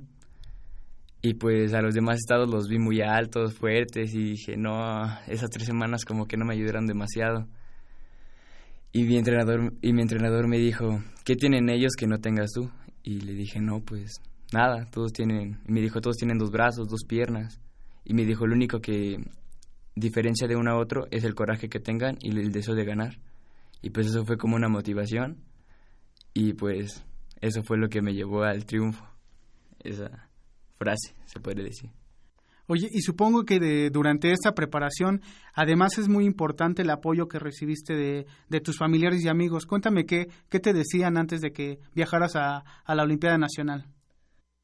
Pues igual mi, toda mi familia me estuvo apoyando, mis hermanos, mis padres me estuvieron apoyando y me decían, eh, porque igual ese, el canotaje es de mucha disciplina y constancia, pero igual tienes que llevar a la par la escuela y me decían, pues tienes que, si quieres el deporte, tienes que sacar la escuela. Y pues, como sea, pues ahí estuve estudiando para pasar materias, todo eso. Y pues igual me decían que yo podía, igual me, me como que en la casa me mentalizaban así con ese deseo de ganar, no tanto de hacerme menos o perder. Y pues decía, bueno, pues a darle. Y ya fue cuando me fui a la Olimpiada, pero ellos estuvieron siempre apoyándome. Oye, tú mencionas que esas tres semanas pues fueron muy intensas para ti. Cuando llegas ya a la competencia para buscar una medalla, ¿con qué nivel de competencia te encuentras? ¿Era lo que esperabas o, o, cómo te sentiste al respecto? ¿Ya estabas listo para, para esto? Pues ya después de las tres semanas, pues le dije a mi entrenador, ¿cree que en verdad tenga posibilidad de medalla? Y me dijo él, ¿tú crees que tengas posibilidades? Y le dije, yo sí. Y me dijo, con eso tenemos. Y pues creo que cumplimos este con ese con esa meta que era pues sacar una medalla nacional y pues creo que fue una competencia muy muy muy este muy fuerte creo que fue una competencia muy fuerte y pues pues igual lo mismo mi entrenador y mi toda mi familia sí me apoyó en todo en todo lugar en cualquier tiempo Oye, y cuéntame cómo, cómo fue la, la, competencia de los 500 y 200 metros cuando ya estás a unos metros y sabes que pues te vas a llevar el oro. ¿Qué, qué, qué sentiste en ese momento? Pues la verdad, cuando saqué el oro, sí lloré porque fue como una emoción y tengo tres años en este deporte. Tengo dos años practicando la canoa y pues fue como una emoción y muy padre por haber ganado una de oro que como bien tú dices, no muchos sacan una apreciador. Y igual pues, mi entrenador y yo estamos muy contentos porque fue uno de, fui uno de los pocos que sacaron una medalla de oro. Y esa fue en 500 metros. En 200 pues la competencia es más cerrada. Creo que la diferencia fue de medio segundo, un cacho así. Y pues igual me sentía muy, muy fuerte, con toda la mentalidad de ganar, de sacar una medalla pero este pero creo que los resultados fueron los vistos y lo que mi entrenador y yo pues pensábamos tener. Oye, ¿y qué sentiste eh, de representar a, a, la UNAM? Porque pues además de ser la máxima casa de estudios del país, pues es una de las instituciones que apoyan al deporte y se lo toman en serio. ¿Qué sentiste de representar a la universidad? pues me sentí demasiado bien por haber representado a la máxima casa de estudios y pues sí, sentí muy, muy padre haber representado por la institución que yo compito. Perfecto. Pues aquí en Prisma RU te, te agradecemos tu, tu visita y pues te deseamos mucho, mucho éxito. Sabemos que te va a ir muy bien. Pues sí, muchas gracias también. Tengo que agradecer a mis entrenadores, Arturo Ferrer Cruz y el profesor Juan Carlos Robalo que estuvieron apoyándome en, todo momento y a pues, toda mi familia que igual estuvo apoyándome siempre. Muchas gracias. Él es Gustavo Adrián Eslava Rosas, ganó dos medallas de oro en la última Olimpiada Nacional, también una medalla de plata y bueno, pues un gran futuro el que tienes por delante. Muchas gracias. Muchas gracias. Muchas gracias. Deyanira, pues ahí estuvo la entrevista. Nos escuchamos en una hora. Claro que sí, gracias, Eric. Y bueno, ahora nos vamos con Ruth Salazar, que nos tiene pues lo que ha sido nuestra primera hora y un avance de lo que tendremos aquí en Prisma RU de 2 a 3. Adelante, Ruth. Gracias, Deyanira. Buenas tardes a ti y a nuestro auditorio. Este es el resumen. En la primera hora de Prisma RU, Lucía de Los Ángeles, integrante del colectivo Solecito, ofreció detalles sobre las fosas que fueron encontradas en Veracruz el pasado fin de semana. Las fosas que se encontraron ya eh, para el mes de agosto, un total de 75, eh, de las cuales se procesaron ocho. De esas, de esas ocho procesadas dio un resultado de 28 cuerpos. Entonces estamos hablando de una tendencia de probabilidades, digamos, o sea, es una tendencia. No estamos seguros de que vayan a ser todos esos cuerpos, pero sí, como vemos que 8 dio un total de 28, pues lo lógico sería que si continuamos por esa tendencia, tengamos más de 200 cuerpos, ¿no? En otro tema, dimos a conocer que investigadores de la FES Cuautitlán trabajan en el desarrollo de fármacos más eficientes para el tratamiento de enfermedades como cáncer y Alzheimer. Quédense con nosotros en la segunda hora de Prisma RU. Buscaremos hablar con el periodista Ernesto Ecarri, quien desde Venezuela nos hablará sobre nos hablará sobre las manifestaciones que se han presentado en la nación en los últimos días. Y además, en la sección de cantera, el perfil de César Pérez Moreno, alumno de doctorado del programa de posgrado de Ingeniería Eléctrica de la UNAM. Hasta aquí el resumen de Yanira. Buenas tardes. Gracias, Ruth. Vamos rápidamente, gracias, Ruth. Vamos rápidamente un corte y regresamos. Queremos conocer tu opinión. Síguenos en Twitter como arroba PrismaRU. Para nosotros, tu opinión es muy importante. Síguenos en Facebook como PrismaRU. La narrativa como espacio de construcción cultural. Una cita por la búsqueda de la equidad de género Coloquio El cuerpo femenino y sus narrativas. 7, 8 y 9 de septiembre. 17 autores y especialistas. Cátedra Universitaria de Fomento a la Lectura, José Emilio Pacheco. Difusión Cultural, UNAM. Auditorio del MUAC. Consulta horarios e inscripciones en www.universodeletras.unam.mx. Las mujeres en México corremos el riesgo de ser asesinadas. Vivimos con violencia e impunidad todos los días. Ganamos menos y trabajamos más. Esto tiene que cambiar. Exigimos igualdad de oportunidades. Somos estudiantes, madres de familia, mujeres trabajadoras. Somos líderes. Somos los pilares de México. Las mujeres son los pilares de México. Hagámoslo nosotros. Partido Encuentro Social. México es más que una medalla. México! México es más que un trofeo. México es más que un día. México es su gente. México somos todos. En Radio UNAM celebramos las ideas, celebramos la posibilidad, celebramos la cultura, celebramos los libros, celebramos la música, celebramos el cine, celebramos el arte, celebremos México. Radio UNAM, clásicamente patriota.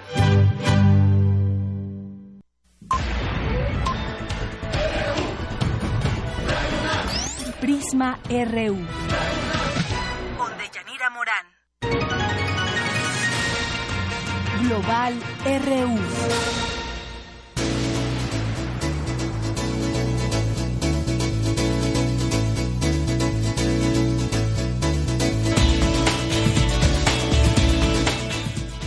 Y en nuestra información internacional, cuando son las 2 de la tarde con 10 minutos, Siria, Ucrania y el Mar de China, pesimismo ante los retos políticos del G20 que se reunieron el fin de semana.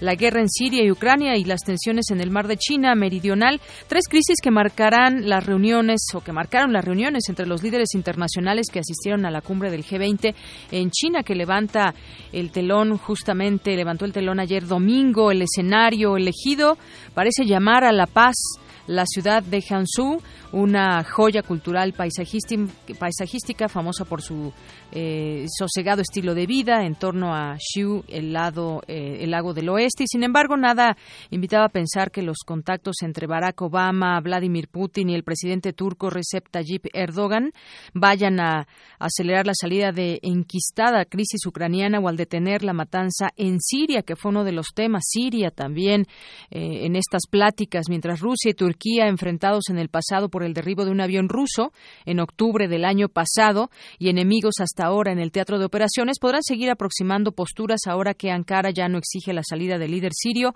Bashar al-Assad que tiene Moscú entre sus aliados clave. Y bueno, pues también Obama y Putin se reúnen en China, ordenaron destrabar el alto al fuego en Siria. Los presidentes de Estados Unidos, Barack Obama, y de Rusia, Vladimir Putin, urgieron hoy a que sus delegaciones continúen las negociaciones para lograr un alto al fuego en Siria que permita aumentar el envío de ayuda humanitaria durante un largo encuentro en el contexto de la cumbre del G20 en Jiangsu, China. Más adelante retomaremos el tema de Siria en nuestra sección con Otto Cázares en cartografía. Pero por lo pronto, en un lugar donde ha habido enfrentamientos, eh, los oficialistas, los que están en contra y a favor de Maduro, pues han salido a las calles en últimas fechas y bueno, pues ha habido unas eh, pues serias manifestaciones, pero sobre todo la situación de Venezuela que continúa continúa en una situación de crisis, pero crisis económica, política. Vamos a platicar con Ernesto Ecarri, él es periodista venezolano y nos enlazamos hasta allá, hasta Venezuela. Ernesto Ecarri, muy buenas tardes. Muy buenas, buenas tardes, Yanira. Siempre es un gusto conversar con los amigos en México. Gracias, Ernesto. Pues platícanos qué situación vive hoy Venezuela. Sabemos que es una Venezuela, o por lo menos desde aquí así se ve por estas manifestaciones, dividida. Quienes están todavía a favor de, de Nicolás Maduro, quienes no están a favor y piden este referéndum para que se le revoque su mandato. Pues sí, efectivamente, durante el fin de semana, pues mm, fue bastante llamativa la cantidad de protestas que se realizaron en el transcurso de los dos días, del sábado y del domingo. El viernes en la noche se suscitó una protesta espontánea durante un acto que encabezaba el presidente de la República, Nicolás Maduro, en, eh, en Margarita, en el estado de Nueva Esparta. Esta es una isla eh, que queda más o menos a unos 800 kilómetros, a unos 300, 400 kilómetros de, de Caracas, en una zona eh, vacacional, y allí él estaba inaugurando una, una refacción de, unas casas en, en, la, en esa zona popular llamada Villarrosa.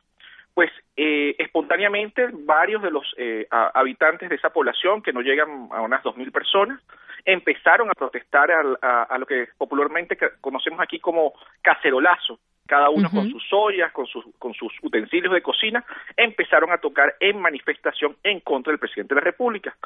El presidente de la República eh, salió de, de, ese acto, intentó hablar con alguno de los, eh, de los que están manifestando. Eh, hay versiones que hablan de que un enfrentamiento con, con algunos efectivos de la, de la escolta presidencial y salió el presidente de la República eh, en esa manifestación espontánea. Eso se convirtió en un símbolo de la protesta en este momento en Venezuela, pues posteriormente fueron detenidos alrededor de 30 o 40 personas que estaban en esa manifestación. El periodista que eh, entregó información y que fue el primero que tuiteó eh, algunos videos donde se mostraba esta protesta en la noche del viernes fue apresado en el día en el día el día sábado en la mañana y en este momento está encarcelado eh, presuntamente por eh, tener un, número de dólares en su propiedad cuando él se dirigía a, su emisora de radio a realizar el programa de radio como hace todos los días de lunes a sábado. Eh, es una situación bastante, pues, mm, muy, muy, muy, muy complicada desde el punto de vista de la libertad de expresión, pues, para nada se justifica hay, hay versiones que hablan de que esta persona le fue sembrado esa cantidad de dólares para justificar su aprehensión. Y entonces, bueno, estamos en esta situación en este momento. La Mesa Unidad Democrática está convocando para una nueva manifestación para este, este próximo miércoles. En los 24 estados del país sería la toma de cada uno de los estados.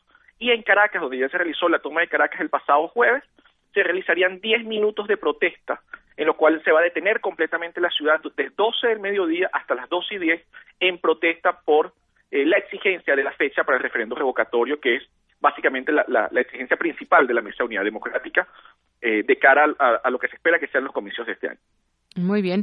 Bueno, pues eh, vamos a seguir atentos a ese tema desde desde fuera pues eh, no nos entrometemos en lo que tiene que ver con, con, pues con la política propia de su país y con toda esta situación. Sin embargo, pues somos observadores desde igual como periodistas desde fuera, tratando de pues conocer estos temas que están sucediendo allá en, en Venezuela. Sabemos que pues hay escasez de algunos alimentos, eso no lo podemos negar, lo vemos en las calles, es una realidad y sin embargo, pues tiene también sus seguidores el propio Maduro y tiene también sus adversarios. Así que pues bueno, vamos viendo ese tema, el tema de la libertad de expresión y los medios también ha sido un tema pues bastante fuerte allá en, en, este país y pues gracias por comentarnos esto. No sé si deseas agregar algo más, Ernesto Ecarri. No, no, estamos a sus órdenes para, para próximas informaciones. Realmente se espera que en los próximos días y en las próximas semanas se eh, generen mayores protestas, pues eh, la meta de la Mesa de Unidad Democrática es que se pueda realizar el referendo revocatorio este mismo año. Si no se realiza antes del 10 de enero, pues entonces queda el vicepresidente de la República como presidente encargado, con lo cual en la práctica políticamente no se justificaría entonces el cambio de presidente. Eso es básicamente la solicitud principal de la mesa de unidad. Muy bien. Bueno, pues Ernesto Carri, muchas gracias por la información. Siempre a sus órdenes, Yanira. Hasta luego. Hasta luego. Muchas gracias, Ernesto Carri, periodista venezolano. Bueno, me preguntaban aquí por Twitter, eh, ¿es real? ¿Qué real es que China lanzó unos misiles? Bueno, pues no es fue China, sino Corea del Norte, y ya la Unión Europea instó hoy a Corea del Norte a poner fin a su programa de misiles balísticos de forma completa, verificable e irreversible en reacción al lanzamiento por parte de ese país de tres de estos proyectiles de medio alcance al mar de Japón, al mar del Este. La paz y la estabilidad en la región requieren que Corea del Norte detenga inmediatamente estas acciones que han llamado ilegales, que no sirven sino para aumentar las tensiones en detrimento de todos. Esto lo declaró un portavoz del Servicio Europeo en Acción Exterior en un comunicado. Gracias, Francisco Flores, por esta pregunta. Dos con dieciocho minutos. Arte y cultura.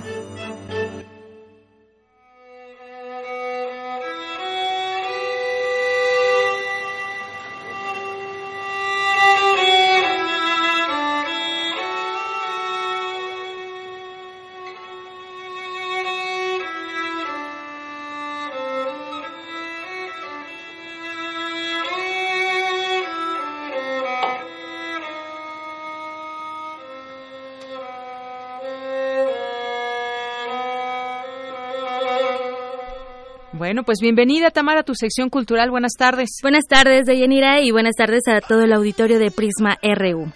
Cristóbal Reyes, originario de Córdoba, Andalucía, y una de las figuras icónicas del flamenco, realizará una serie de presentaciones con las que se despide de los escenarios mexicanos. Él es director, coreógrafo y fundador de la compañía Pura Pasión Cristóbal Reyes. Eh, para ampliarnos la información sobre esta despedida, nos acompaña en la línea María Juncal. Ella es bailaora, como ellos lo mismo lo dicen, los de flamenco bailaora, y coreógrafa de flamenco, además es ganadora del Premio Nacional Flamenco entre otros eh, más premios. Eh, asimismo, eh, bueno, ella fundó esta compañía que les comentaba, Pura Pasión, junto con Cristóbal Reyes y hoy nos acompaña en la línea para platicarnos sobre estos, bueno, estas presentaciones que van a tener. Muy buenas tardes, María Juncal. Hola, buenas tardes. Hola, María, ¿cómo estás? ¿Nos escuchas? Sí, sí, os escucho. María, muy buenas tardes. Estábamos dando una pequeña introducción de la despedida de Cristóbal Reyes. Cuéntanos, ¿cómo, cómo, ¿dónde se van a presentar y por qué se despide de los escenarios de México? Pues nos vamos a presentar en, en Antara, en la sala Voilà, un espacio precioso, un espacio además que creo que es el, el más apropiado para este evento y bueno, Cristóbal se despide en los escenarios y en, palabras que le he escuchado decir, eh, pues porque ya ha hecho todo lo, ya ha contado casi todo lo que quería contar y ahora el resto lo quiere contar a través de la enseñanza y a través de, pues, de las conferencias que él continúa dando y etcétera, ¿no? Él dice que, que es hora ya, que lleva desde los ocho años bailando y que por lo tanto le parece ya buen tiempo toda una vida dedicándose al flamenco, que por cierto, flamenco puro de puro flamenco, ¿qué días se van a presentar? Nos presentamos los días 8, 9, 10 y 11, eh, ya, ya mismo, estamos ahí ya a partir del jueves, en el espacio que te he comentado, en Ankara, Polanco, en Gualá. Y bueno, las funciones son a las ocho y media. Era espectáculo, claro, de flamenco con músicos en vivo, un espectáculo para todos los públicos, guitarra, cante, percusión. La verdad es que yo creo que, es una muy buena oportunidad para disfrutar de, un espectáculo muy flamenco también.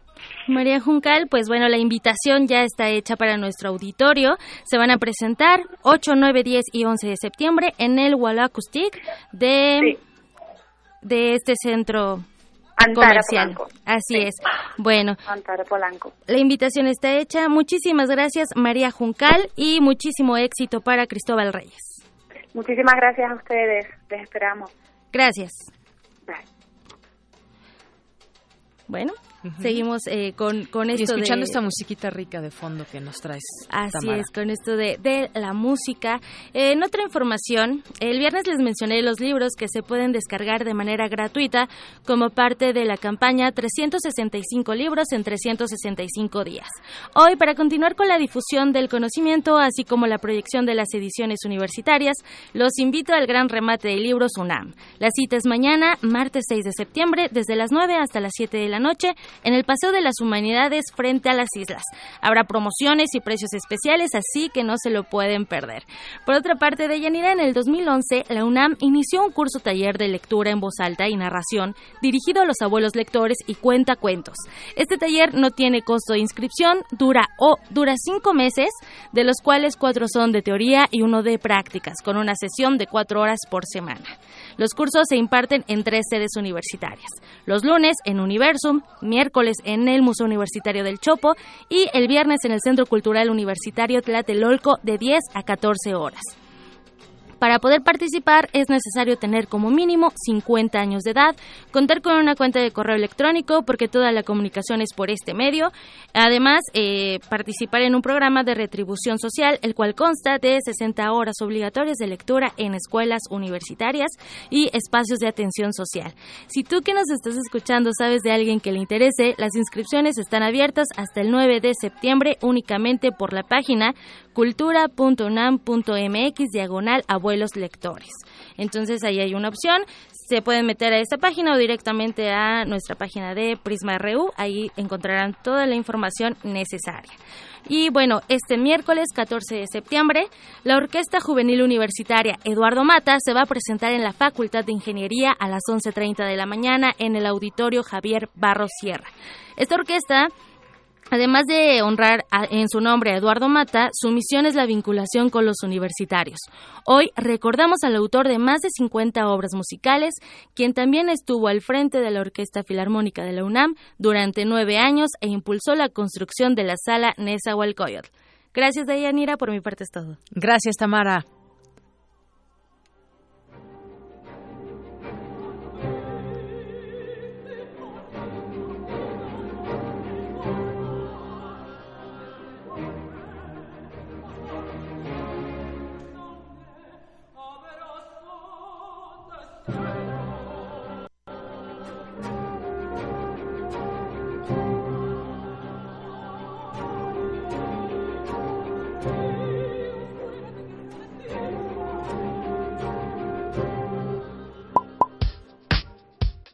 Queremos conocer tu opinión.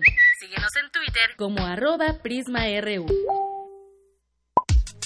Para nosotros, tu opinión es muy importante. Síguenos en Facebook como PrismaRU.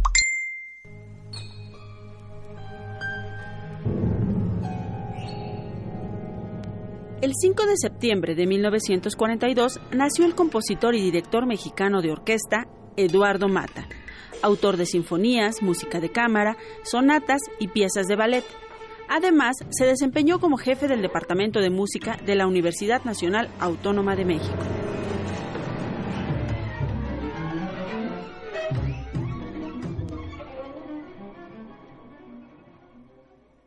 Una con 25, dos con 25 minutos. Y bueno, a continuación les vamos a presentar nuestra sección de Cantera RU, porque pues recuerden que aquí le damos voz a estudiantes y egresados destacados de la UNAM y pues seguimos su trayectoria. Mi compañero Antonio Quijano y Virginia Sánchez hacen ese trabajo en colaboración hoy con Cindy Pérez. Pero vamos a escuchar esta información, esta entrevista que le hacen a César Ángel Giovanni Pérez Moreno, alumno de doctorado del programa de posgrado en Ingeniería Eléctrica de la UNAM. Adelante. Curioso, atento, nocturnal, son algunas de las palabras para describir a César Ángel Giovanni Pérez Moreno, alumno de doctorado del programa de posgrado en Ingeniería Eléctrica de la UNAM, quien obtuvo una beca para asistir a un curso espacial en la Universidad Estatal Aeroespacial de Samara, en Rusia. Yo estudié la carrera de Ingeniería Comunicaciones y Electrónica en el Instituto Politécnico Nacional. Posteriormente entré a la maestría en la UNAM, en el posgrado de Ingeniería Eléctrica, en la opción de instrumentación. Y estuve trabajando en el laboratorio de sistemas inteligentes. Posteriormente seguí en la misma área en el doctorado de, instrumentación, nada más que ahorita estoy más enfocado en lo que son sistemas embebidos y me estoy muy, muy enfocando a lo que son sistemas de código abierto y tratar de desarrollar proyectos con nuevos lenguajes y nuevas tecnologías que están, que están saliendo y darle una aplicación a un problema nacional que es la parte parte de lo que está desarrollando mi tesis. Como que siempre se me ha facilitado un poco la parte lógica y, y me, me gusta mucho así como que es programar, trabajar con las manos, armar circuitos, y me soy me gusta mucho así como que ser autodidacta y andar investigando qué nuevos sistemas han salido y tratar de aprenderlo así de ya en mi casa luego me daban así de que arreglar a la videocasetera microondas y varias cosas. Entonces ahí nació un poco lo que fue la curiosidad. Pero también lo que es la parte de la programación el primer contacto con la computadora pues en mi caso fue hasta la secundaria. Pero de ahí me empezó a gustar y entonces fue que me empecé a meter a la programación. Fuimos casi un mes desde el 16 de junio hasta el 10, 11 de julio. Fuimos a una escuela de verano de sobre satélites y misiones espaciales. Entonces ya estando allá vi todo lo que hacían los rusos, el software y la electrónica que utilizaban. Entonces ahí vi que dentro de los temas de código abierto se pueden implementar cosas que ellos no han, no han hecho. Lenguaje y desde antes de llegar en Moscú ya encuentras dificultades para que alguien te hable en inglés y menos en español.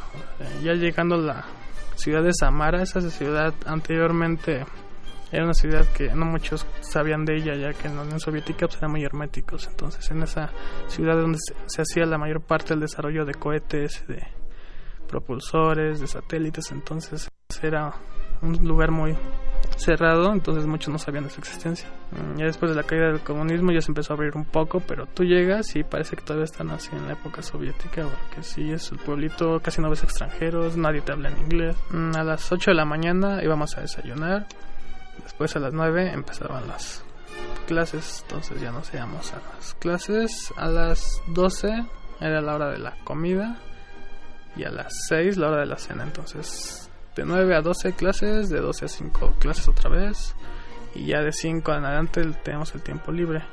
Y por ser verano oscurecía hasta las 11 de la noche, entonces teníamos bastante tiempo para después poder ir a la playa y de conocer un poco la ciudad, además de que ya nos tenían tours programados para conocer diferentes. Aparte de la tesis, estamos dando una clase taller porque es práctico y teórico sobre sistemas embebidos de código abierto. Ahí vemos lo que son sistemas, vemos los lenguajes Python, que es un lenguaje que ahorita está pujando mucho en lo que son sistemas embebidos. Vemos diferentes plataformas. Es la primera vez que daba clases y hasta eso se me facilitó. Así es. En mi casa juego un poco de videojuegos, toco guitarra.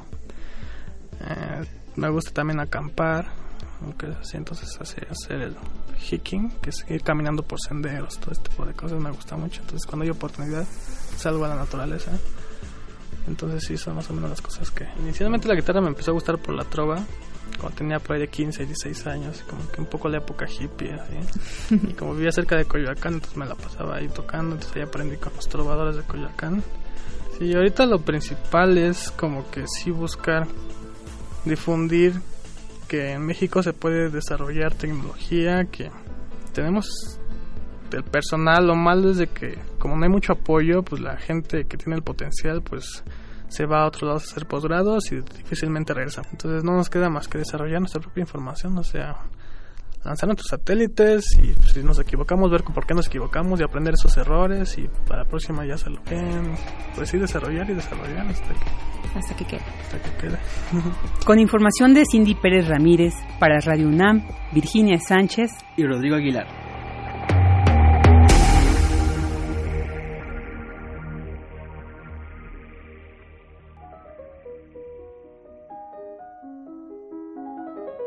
Cartografía RU con Otto Cázares.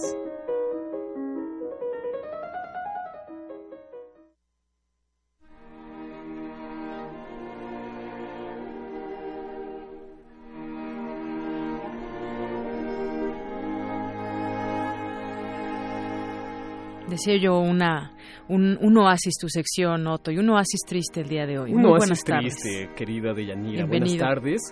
Esta es una tarde nublada, gris, aquí en la Ciudad de México, en consonancia con la triste cartografía del día de hoy. Una cartografía a la que he llamado Visión Sombría, Omran, la sombra de un dios. Y es que en el contexto de la cruenta guerra que se libra en Siria, donde el ejército libre sirio se enfrenta a una nebulosa omnímoda llamada Estado Islámico, circuló hace algunos días una imagen, yo diría, apocalíptica, de un niño de cinco años, sentadito junto a unos archiveros, y al niño le brota sangre de la cabeza y está enteramente cubierto de polvo. El nombre del niño es Omran y fue rescatado de los escombros que dejó un ataque aéreo en la ciudad de Alepo.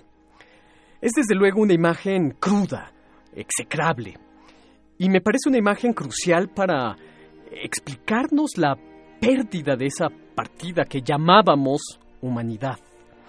Es una imagen a la que resulta incluso difícil sostenerle la mirada y que demuestra cuán fácil es destruir almas humanas. Mi primera reacción ante la imagen, como te decía fuera del aire, fue enmudecer. Enmudecer como la sombra de ese niño. A mí se me agolparon las palabras en la garganta y se me agolparon también sus significados ante una imagen que interpreté como la bancarrota universal. Una imagen todavía de fuego, una imagen todavía humeante, sin sentido. sin réplica posible y que nos deja en una situación de imposibilidad de todo comentario. Esa imagen me aturdió, me produjo mudez. Y es por eso que hoy, ya con algunas palabras, ya eh, a posteriori, reflexionándolo, quiero urdir eh, algunas, eh, algunos pensamientos en torno a esa imagen. Omran es la visión sombría de un pequeño dios. Un niño convertido en el fantasma de un niño. Tiene los ojos aturdidos y esos ojos son nuestro espejo. En ellos yo veo reflejado la incapacidad del hombre para ser hombre. En ellos veo el total naufragio del espíritu. En otro tiempo, el poeta Friedrich Holderlin dijo, el niño es divino, es inmortal, pues nada sabe de la muerte. Pues bien, a Omran ya lo hemos iniciado en los misterios de la muerte, ya lo hemos iniciado en los misterios plutónicos, ya le hemos sustraído su divinidad. Eh, los más grandes sabios del mundo siempre han sabido que el niño es el maestro de la humanidad. Friedrich Nietzsche en su libro Así hablaba Zaratustra, ese libro donde vocea su idea del superhombre, esa idea tan mal interpretada y tan mal leída, en ese libro, pues, Nietzsche habla de tres transformaciones del espíritu para arribar a la superabundancia de espíritu del superhombre. La primera transformación es la que convierte el espíritu en un camello. El camello va eh, cargado de una sabiduría pesada, pesa como diez costales de bellotas, dice Nietzsche. Va cargado de humillaciones y de desamores. El camello, dice Nietzsche, encarna el tú debes. La segunda transformación es la del camello en león. El león ya no es esta bestia sufrida como el camello, el león se deshace de su pesada carga, se deshace de sus costales, y el león está ansioso por volverse su propio dueño, está ansioso por pertenecerse. El león, dice Nietzsche, es el tú quieres. Ah, pero hay una tercera transformación del espíritu hacia el superhombre, que es la transformación del león a niño. El niño, dice Nietzsche, es inocencia y olvido. No es feroz como el león, ni es sumiso como el camello. Ya no es el tú debes del camello, ni el tú quieres del león, es el tú creas del niño. El niño juega a crear y con eso crea su propio mundo. Esa es la tercera transformación del león al niño y ahí se encuentra, dice Nietzsche, el superhombre. Al pequeño Omran, su infancia le fue detonada atrozmente. Le cayó encima el peso del mundo y lo dejó cubierto de polvo. La pesada losa le cayó sobre la aureola divina. Ese niño de ojos embotados se ha hecho adulto en un instante, es decir, se ha adulterado. Esa caída de la infancia divina es la caída de la humanidad. Hay una cierta capacidad de las imágenes para conjurar la caída. Ahí está, ahí está, por ejemplo, esa imagen de una niña escapando del napalm en la guerra de Vietnam, o ahí están todas esas imágenes de los campos de concentración alemanes, soviéticos, o los campos de concentración también camboyanos del régimen de Pol Pot. Y precisamente ante la imagen de la caída, nosotros, los espectadores, nos volvemos personas embargados de impotencia. Muchos teóricos de la imagen lo han dicho. Ante la imagen nos volvemos testigos de un naufragio y no podemos ayudar a los que naufragan. Nos volvemos testigos de las sombras y todo comentario se vuelve un comentario del vacío. Yo termino esta triste cartografía diciendo que la imagen de, Omran, sangrando y cubierto de polvo, es la demostración de que para nuestra especie la existencia existe para ser quemada. Omran es la humanidad con toda su brillantez de infancia envuelta en sombras. El embotamiento espiritual de Omran es nuestro propio embotamiento espiritual. Ojalá Omran nos perdone, ojalá Omran perdone la fuerza irracional que le cayó encima, pero yo digo, ojalá que el mundo pueda perdonarse a sí mismo. Franz Kafka, que no pudo imaginar una imagen tan atroz como la del niño Omran, dijo alguna vez, quien hiere a un judío, mata al hombre. Y yo digo, quien hiere a un niño mata a la humanidad. Otto, muchas gracias. Y es que, como tú dices, esa imagen, pues esa imagen dio la vuelta al mundo y también deberíamos preguntarnos que, pues, el mundo, ¿por qué no voltea a mirar este, a este niño, no? Que es la consecuencia de muchos errores de, de la humanidad y muchos errores que tienen que ver con tantos temas, desde la política, la economía y demás. ¿Qué culpa tiene un niño? ¿Por qué, ¿Por qué tenemos que generar este tipo de atrocidades para tratar de llegar a un punto mejor, ¿no? En Supuest- en ese nombre. Sí, en no efecto, todas, todas estas circunstancias, sin duda complejas, llegan a un vórtice que es esta imagen, esta imagen ardiente, una imagen de fuego, una imagen que, insisto, es la, eh, la representación simbólica de la incapacidad del hombre para ser hombre, la imagen de la bancarrota universal. Y que ahora, bueno, los países más poderosos reunidos en el G20, pues han hablado sobre el tema de Siria. Sí. Vamos a ver qué, qué, mm, pues qué situación llega a Siria en próximos días, meses y además, pues no solamente es un alto al fuego, sino toda una reconstrucción para el alma de Siria y con ella toda la gente que habita el lugar. En efecto, una reconstrucción de las ciudades, pero también una reconstrucción de la ciudad interior, es decir, una reconstrucción del alma. Así es. Otto, muchas gracias. como Querida siempre. Deyanira, hasta el próximo lunes. Claro que sí, hasta luego.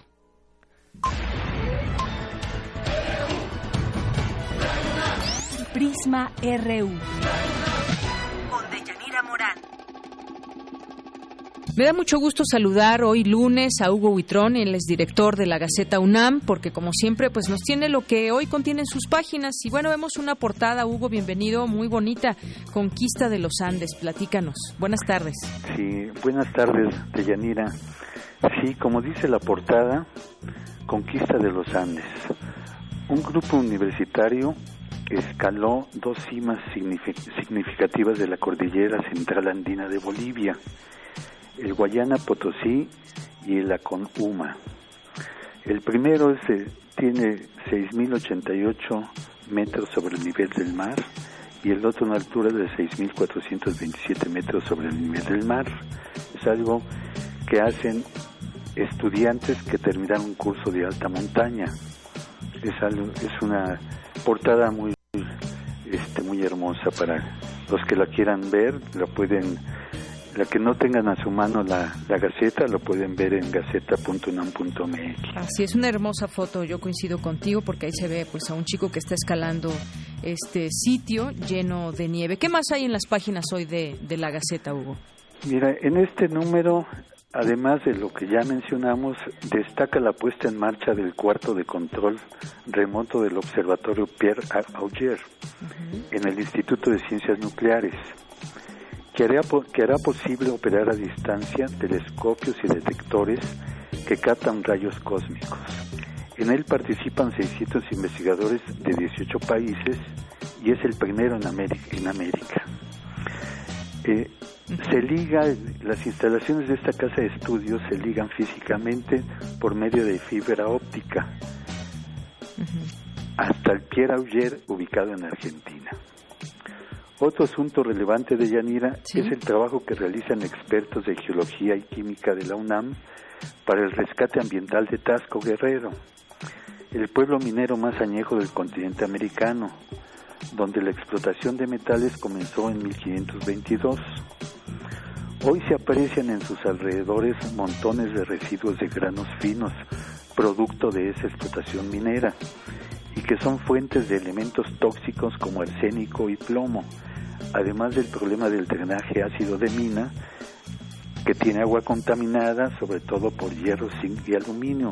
Es un trabajo muy importante que realizan estos expertos para subsanar el ambiente de, el ambiente de Tasco. Así es, Hugo. Y también platicábamos en días pasados acerca de pues estas eh, jornadas que de estudiantes universitarios que van a distintos lugares y ahora lo hicieron en Acasochitlán, Hidalgo. Platícame. Así es, así es. Ahí asistieron 60 universitarios entre prestadores de servicio social, pasantes y coordinadores.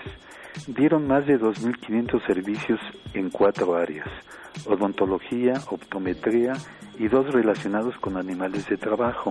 Este es un trabajo, es una cuestión muy importante del servicio social que prestan nuestros estudiantes en distintas partes de la República para la gente con de escasos recursos. Así es. En cultura y deportes, cuéntanos, si es que no se me escapa otra recomendación tuya. Mira, hay eh, también mencionar antes mencionar que se da un reconocimiento a la carrera de odontología que se imparte en la Escuela Nacional de Estudios Superiores Unidad León. Eh, esta acreditación comprende el trabajo en planta académica, las, sus instalaciones, los programas de servicio, la investigación que se realiza y la movilidad estudiantil.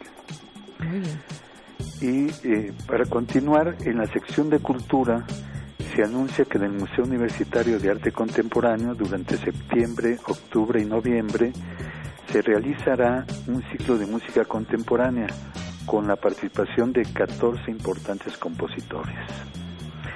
Y ya para terminar de Yanira, en deportes, además de los universitarios en los Andes bolivianos, el equipo de Pumas CU se encuentra listo para iniciar la temporada el próximo 10 de septiembre en el Estadio Olímpico Universitario, donde recibe a aztecas de la Universidad de las Américas Campus Puebla. Así es, aquí hay unas fotos que podemos ver y leer todos los detalles. ¿Qué más hubo? Así es. Esto es lo que contiene nuestra gaceta el día de hoy y los invitamos a que, a que la puedan ver. Les reitero, en gaceta.unam.mx nos puedan seguir también por por el área digital. Oye, yo nada más agregar aquí que el portal de la UNAM tiene una nueva versión ya en inglés y esto con la finalidad de abrir puertas de la UNAM al mundo. Así que también les recomendaría yo eso. Y, ahora que estamos con el tema de Trump, pues ante el ojo crítico de académicos, en específico José Luis Valdés Ugalde, investigador del CISAN, dijo que con esta visita el gobierno mexicano legitima equivocadamente a un individuo que desde hace varios meses se ha declarado enemigo de la nación, lo cual es un error histórico y político. Pues Hugo, como siempre, muchas gracias y te escuchamos el próximo jueves. De, Yanira igualmente, muchas gracias, buenas tardes y como siempre sean felices. Claro que sí, Hugo. Hasta luego. Hasta luego.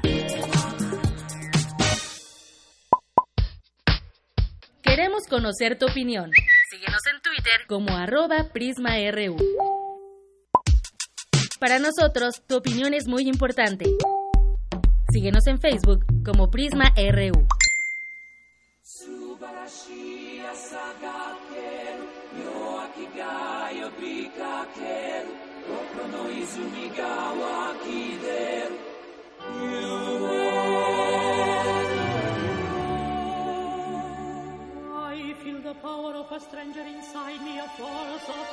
surrounds me. This fountain within me is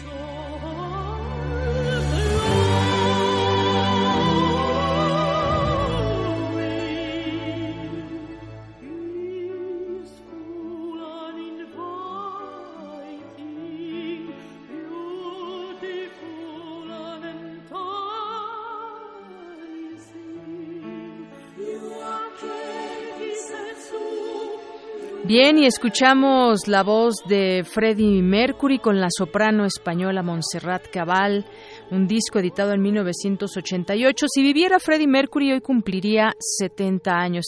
Esta canción es tomada del disco Barcelona, el segundo álbum de estudio que el líder de Queen Freddie Mercury hizo en colaboración con esta soprano española.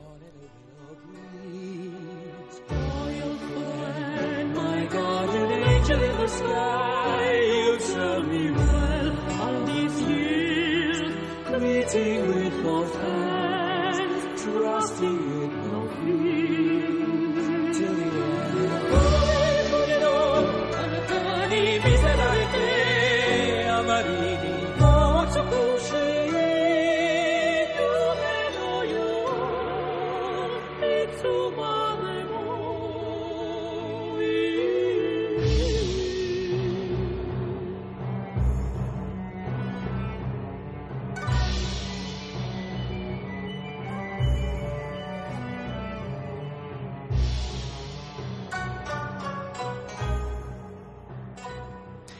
2 con 48 minutos, ya casi nos vamos, pero fíjese ahora eh, se da a conocer esta información por parte de la Secretaría de Turismo aquí en nuestro país.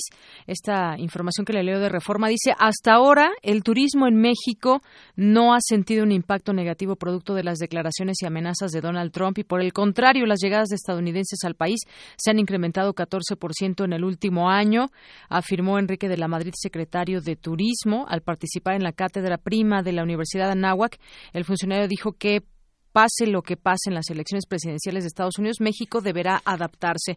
Y bueno, pues sigue toda esa oleada de opiniones en torno a la visita de Donald Trump o incluso le recomendábamos en la Gaceta leer algunas opiniones de expertos sobre el tema porque pues sigue siendo un impacto negativo para el gobierno federal la llegada de Donald Trump, la visita, la visita a invitación expresa del propio presidente, ¿no? Quien pensó que esto daría buenas señales a los mercados, bueno, pues no no no lo sé y no sabría decirle, pero donde no hubo un buen impacto fue aquí en México. Yo creo que eso importa muchísimo y pues no han sabido darle la vuelta a este tema y bueno, tampoco sabemos si Hillary Clinton va a venir. 2 con 49.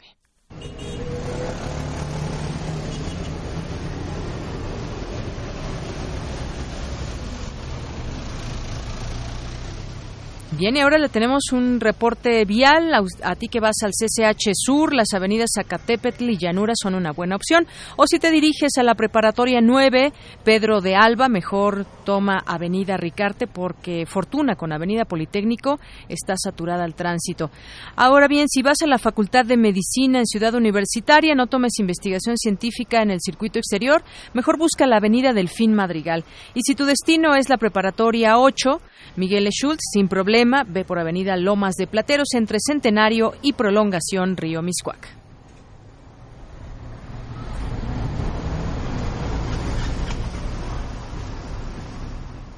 Zarpazo RU.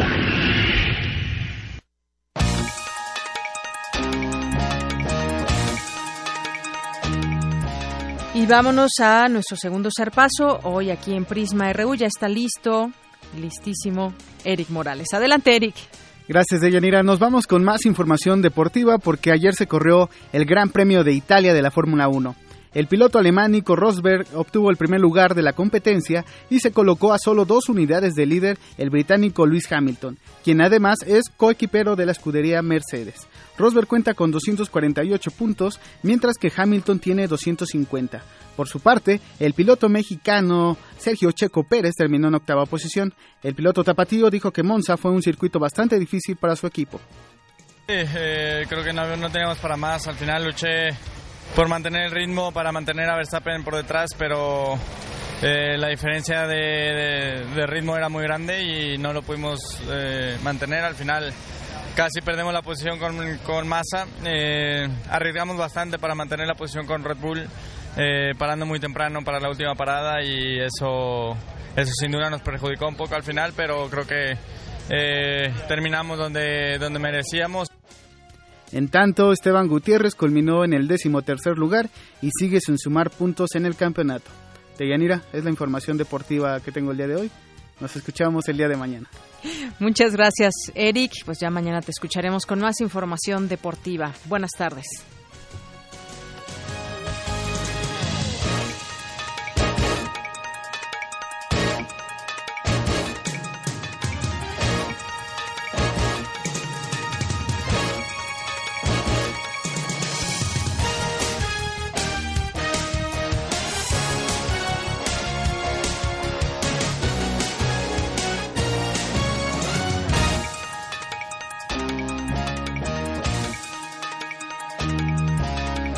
Dos con 52 minutos. Nos vamos contigo, Cindy, Cindy Pérez, en el resumen final o en la información de última hora. Adelante, buenas tardes. Deyanira, buenas tardes a ti y al auditorio. Te informo que el Pleno de la Suprema Corte de Justicia de la Nación invalidó las leyes de anticorrupción de los estados de Chihuahua y Veracruz por considerarlas anticonstitucionales. El secretario de Educación Pública, Aurelio Nuño, refrendó que las mesas de diálogo con el magisterio de la CENTE se retomarán cuando regresen a las aulas. Y en otra información, miembros de la organización campesina Emiliano Zapata, región Carranza, en Chiapas, retuvieron 16 camiones de carga para presionar a las autoridades estatales por demandas agrarias, productivas y de transporte. Es la información hasta el momento de Yanira.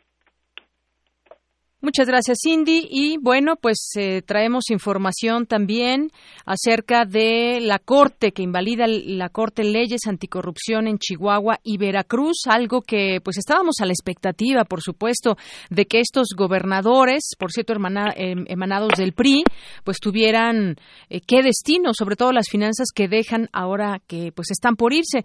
Así que los ministros consideraron que ambas entidades realizaron una actuación precipitada al legislar ante antes de la plena entrada en vigor las leyes generales del Sistema Nacional Anticorrupción. Esto es información que está publicada en el portal del Universal y dice que la Suprema Corte de Justicia invalidó por unanimidad, así eh, esto incluso pues toma mayor relevancia, las leyes anticorrupción de los estados de Chihuahua y Veracruz. Los ministros de la Corte consideraron que los congresos locales de las entidades gobernadas por Javier Duarte y César Duarte de Chihuahua violaron la reforma constitucional de 2015 al carecer de competencia para legislar en la materia. Los fallos fueron realizados por los ministros José Ramón Cosío y Javier Laines, quienes consideraron que ambas entidades realizaron una actuación precipitada al legislar ante antes de la plena entrada en vigor de las leyes generales del Sistema Nacional Anticorrupción. Es, decir, que quisieron dar madruguete con respecto al tema de la anticorrupción, de el tema anticorrupción, y blindarse prácticamente ellos, ¿no? Ahora que se iban y para que no sean investigados, dado que hay muchas preguntas al respecto de sus de sus administraciones en cuanto a dinero. Durante la sesión de hoy, las acciones de inconstitucionalidad contra la ley anticorrupción del Estado de Chihuahua, gobernado por César Duarte, y contra el sistema impulsado por el gobierno de Javier Duarte en Veracruz, los ministros de la Suprema Corte decidieron votar a favor de invalidar ambas normas al considerarlas violatorias de los artículos transitorios de la reforma constitucional de 2015 en materia de corrupción por haberlas emitido con anterioridad a la emisión de todas las leyes secundarias del Sistema Nacional Anticorrupción. Así que, pues por lo pronto se da a conocer esta información. Invalida Corte leyes anticorrupción en Chihuahua. Ya veremos qué destino tendrán estos gobernadores, hoy gobernadores, en un lapso muy breve, serán exgobernadores y se tendrá que seguir con las investigaciones que pesan en su contra. Bueno, pues ahí está el tema. Y nos llega esta eh, Twitter, este tweet de Cristina Oguier nos dice la producción también debería dar voz a la izquierda venezolana. Otto, ¿podrías hablar acerca del otro lado, la, la, sofisticación de vida que quiere el ser humano? ¿Eso causa las guerras? Muchas gracias, Cristina Oguier, que nos manda saludos desde el Estado de México. Muchas gracias y, por supuesto, atentos a lo que nos digan también nuestros radioescuchas y en cuanto a los temas. 2.56 y antes de irnos, antes de irnos tenemos esta información información de arte terapia que nos preparó mi compañero Isaí Morales. Buenas tardes, Yanira, auditorio. La arte terapia es la utilización de técnicas artísticas que ayudan al desarrollo de habilidades cognitivas, sociales y emocionales. Sus antecedentes se remontan al siglo XIX, cuando un grupo de psiquiatras europeos se interesó en las producciones plásticas de pacientes mentales, pero fue hasta el siglo XX cuando la arte terapia se institucionalizó como profesión. Manuel González Godoy, académico de la Facultad de Psicología de la UNAM, habló sobre esta disciplina. Es la aplicación de técnicas artísticas que coadyuven en cuestiones terapéuticas pueden darse en diferentes sentidos. Uno de ellos es la parte física, otro de ellos es la parte psicológica. Desde el punto de vista del psicoanálisis, el artista lo que hace en general es una sublimación de diferentes etapas de problemas que haya tenido a lo largo de su vida, de alguna manera como un intento de resolución. Además, explicó que este tipo de terapias se utilizan en problemas psicobiológicos, psicológicos, emocionales y físicos tienen esta función curativa de desahogo de aquello que les preocupaba a las personas. Ya hay una tradición en nuestra cultura desde antes que se estableciera formalmente como tal. Mucho de la pintura de Frida Kahlo era para sacar aquellas emociones que no alcanzaba. Todavía no se establecía formalmente como tal arte terapia. Ella lo introduce en su nuevo estilo de vida que fue el accidente y poco a poco se empieza a desarrollar a través de ello. Con el uso de materiales artísticos como el modelado, la pintura, la voz, el movimiento, la fotografía, entre otros, el arte terapia pone el énfasis en la escucha interior, la atención y la espontaneidad. Si bien inicialmente la técnica empezó a usarse con fines terapéuticos, actualmente ha ampliado su ámbito de actuación y sirve como vía de autoconocimiento para desarrollar habilidades como la creatividad, la percepción y la intuición. Hasta aquí la información. Buenas tardes. Gracias, Isaí. Muy buenas tardes. Son las 2.58. Muchas gracias por escucharnos aquí en Prisma RU. Gracias a todo el equipo que hace posible que usted nos sintonice todos los días de lunes a viernes de 1 a 3 de la tarde. Y nos vamos. Yo soy Deyanira Morán. A nombre de todo el equipo, gracias por sintonizarnos. Gracias por escucharnos, por mandarnos sus eh, tweets, mandarnos correos, estar presente en nuestra red social de Facebook también, en, arroba, en Prisma RU y en arroba Prisma RU de eh, en nuestro Twitter. Y nos despedimos con esta canción que se llama Amor Brujo de la Orquesta Juvenil Eduardo Mata, haciéndole honor justamente a este compositor mexicano.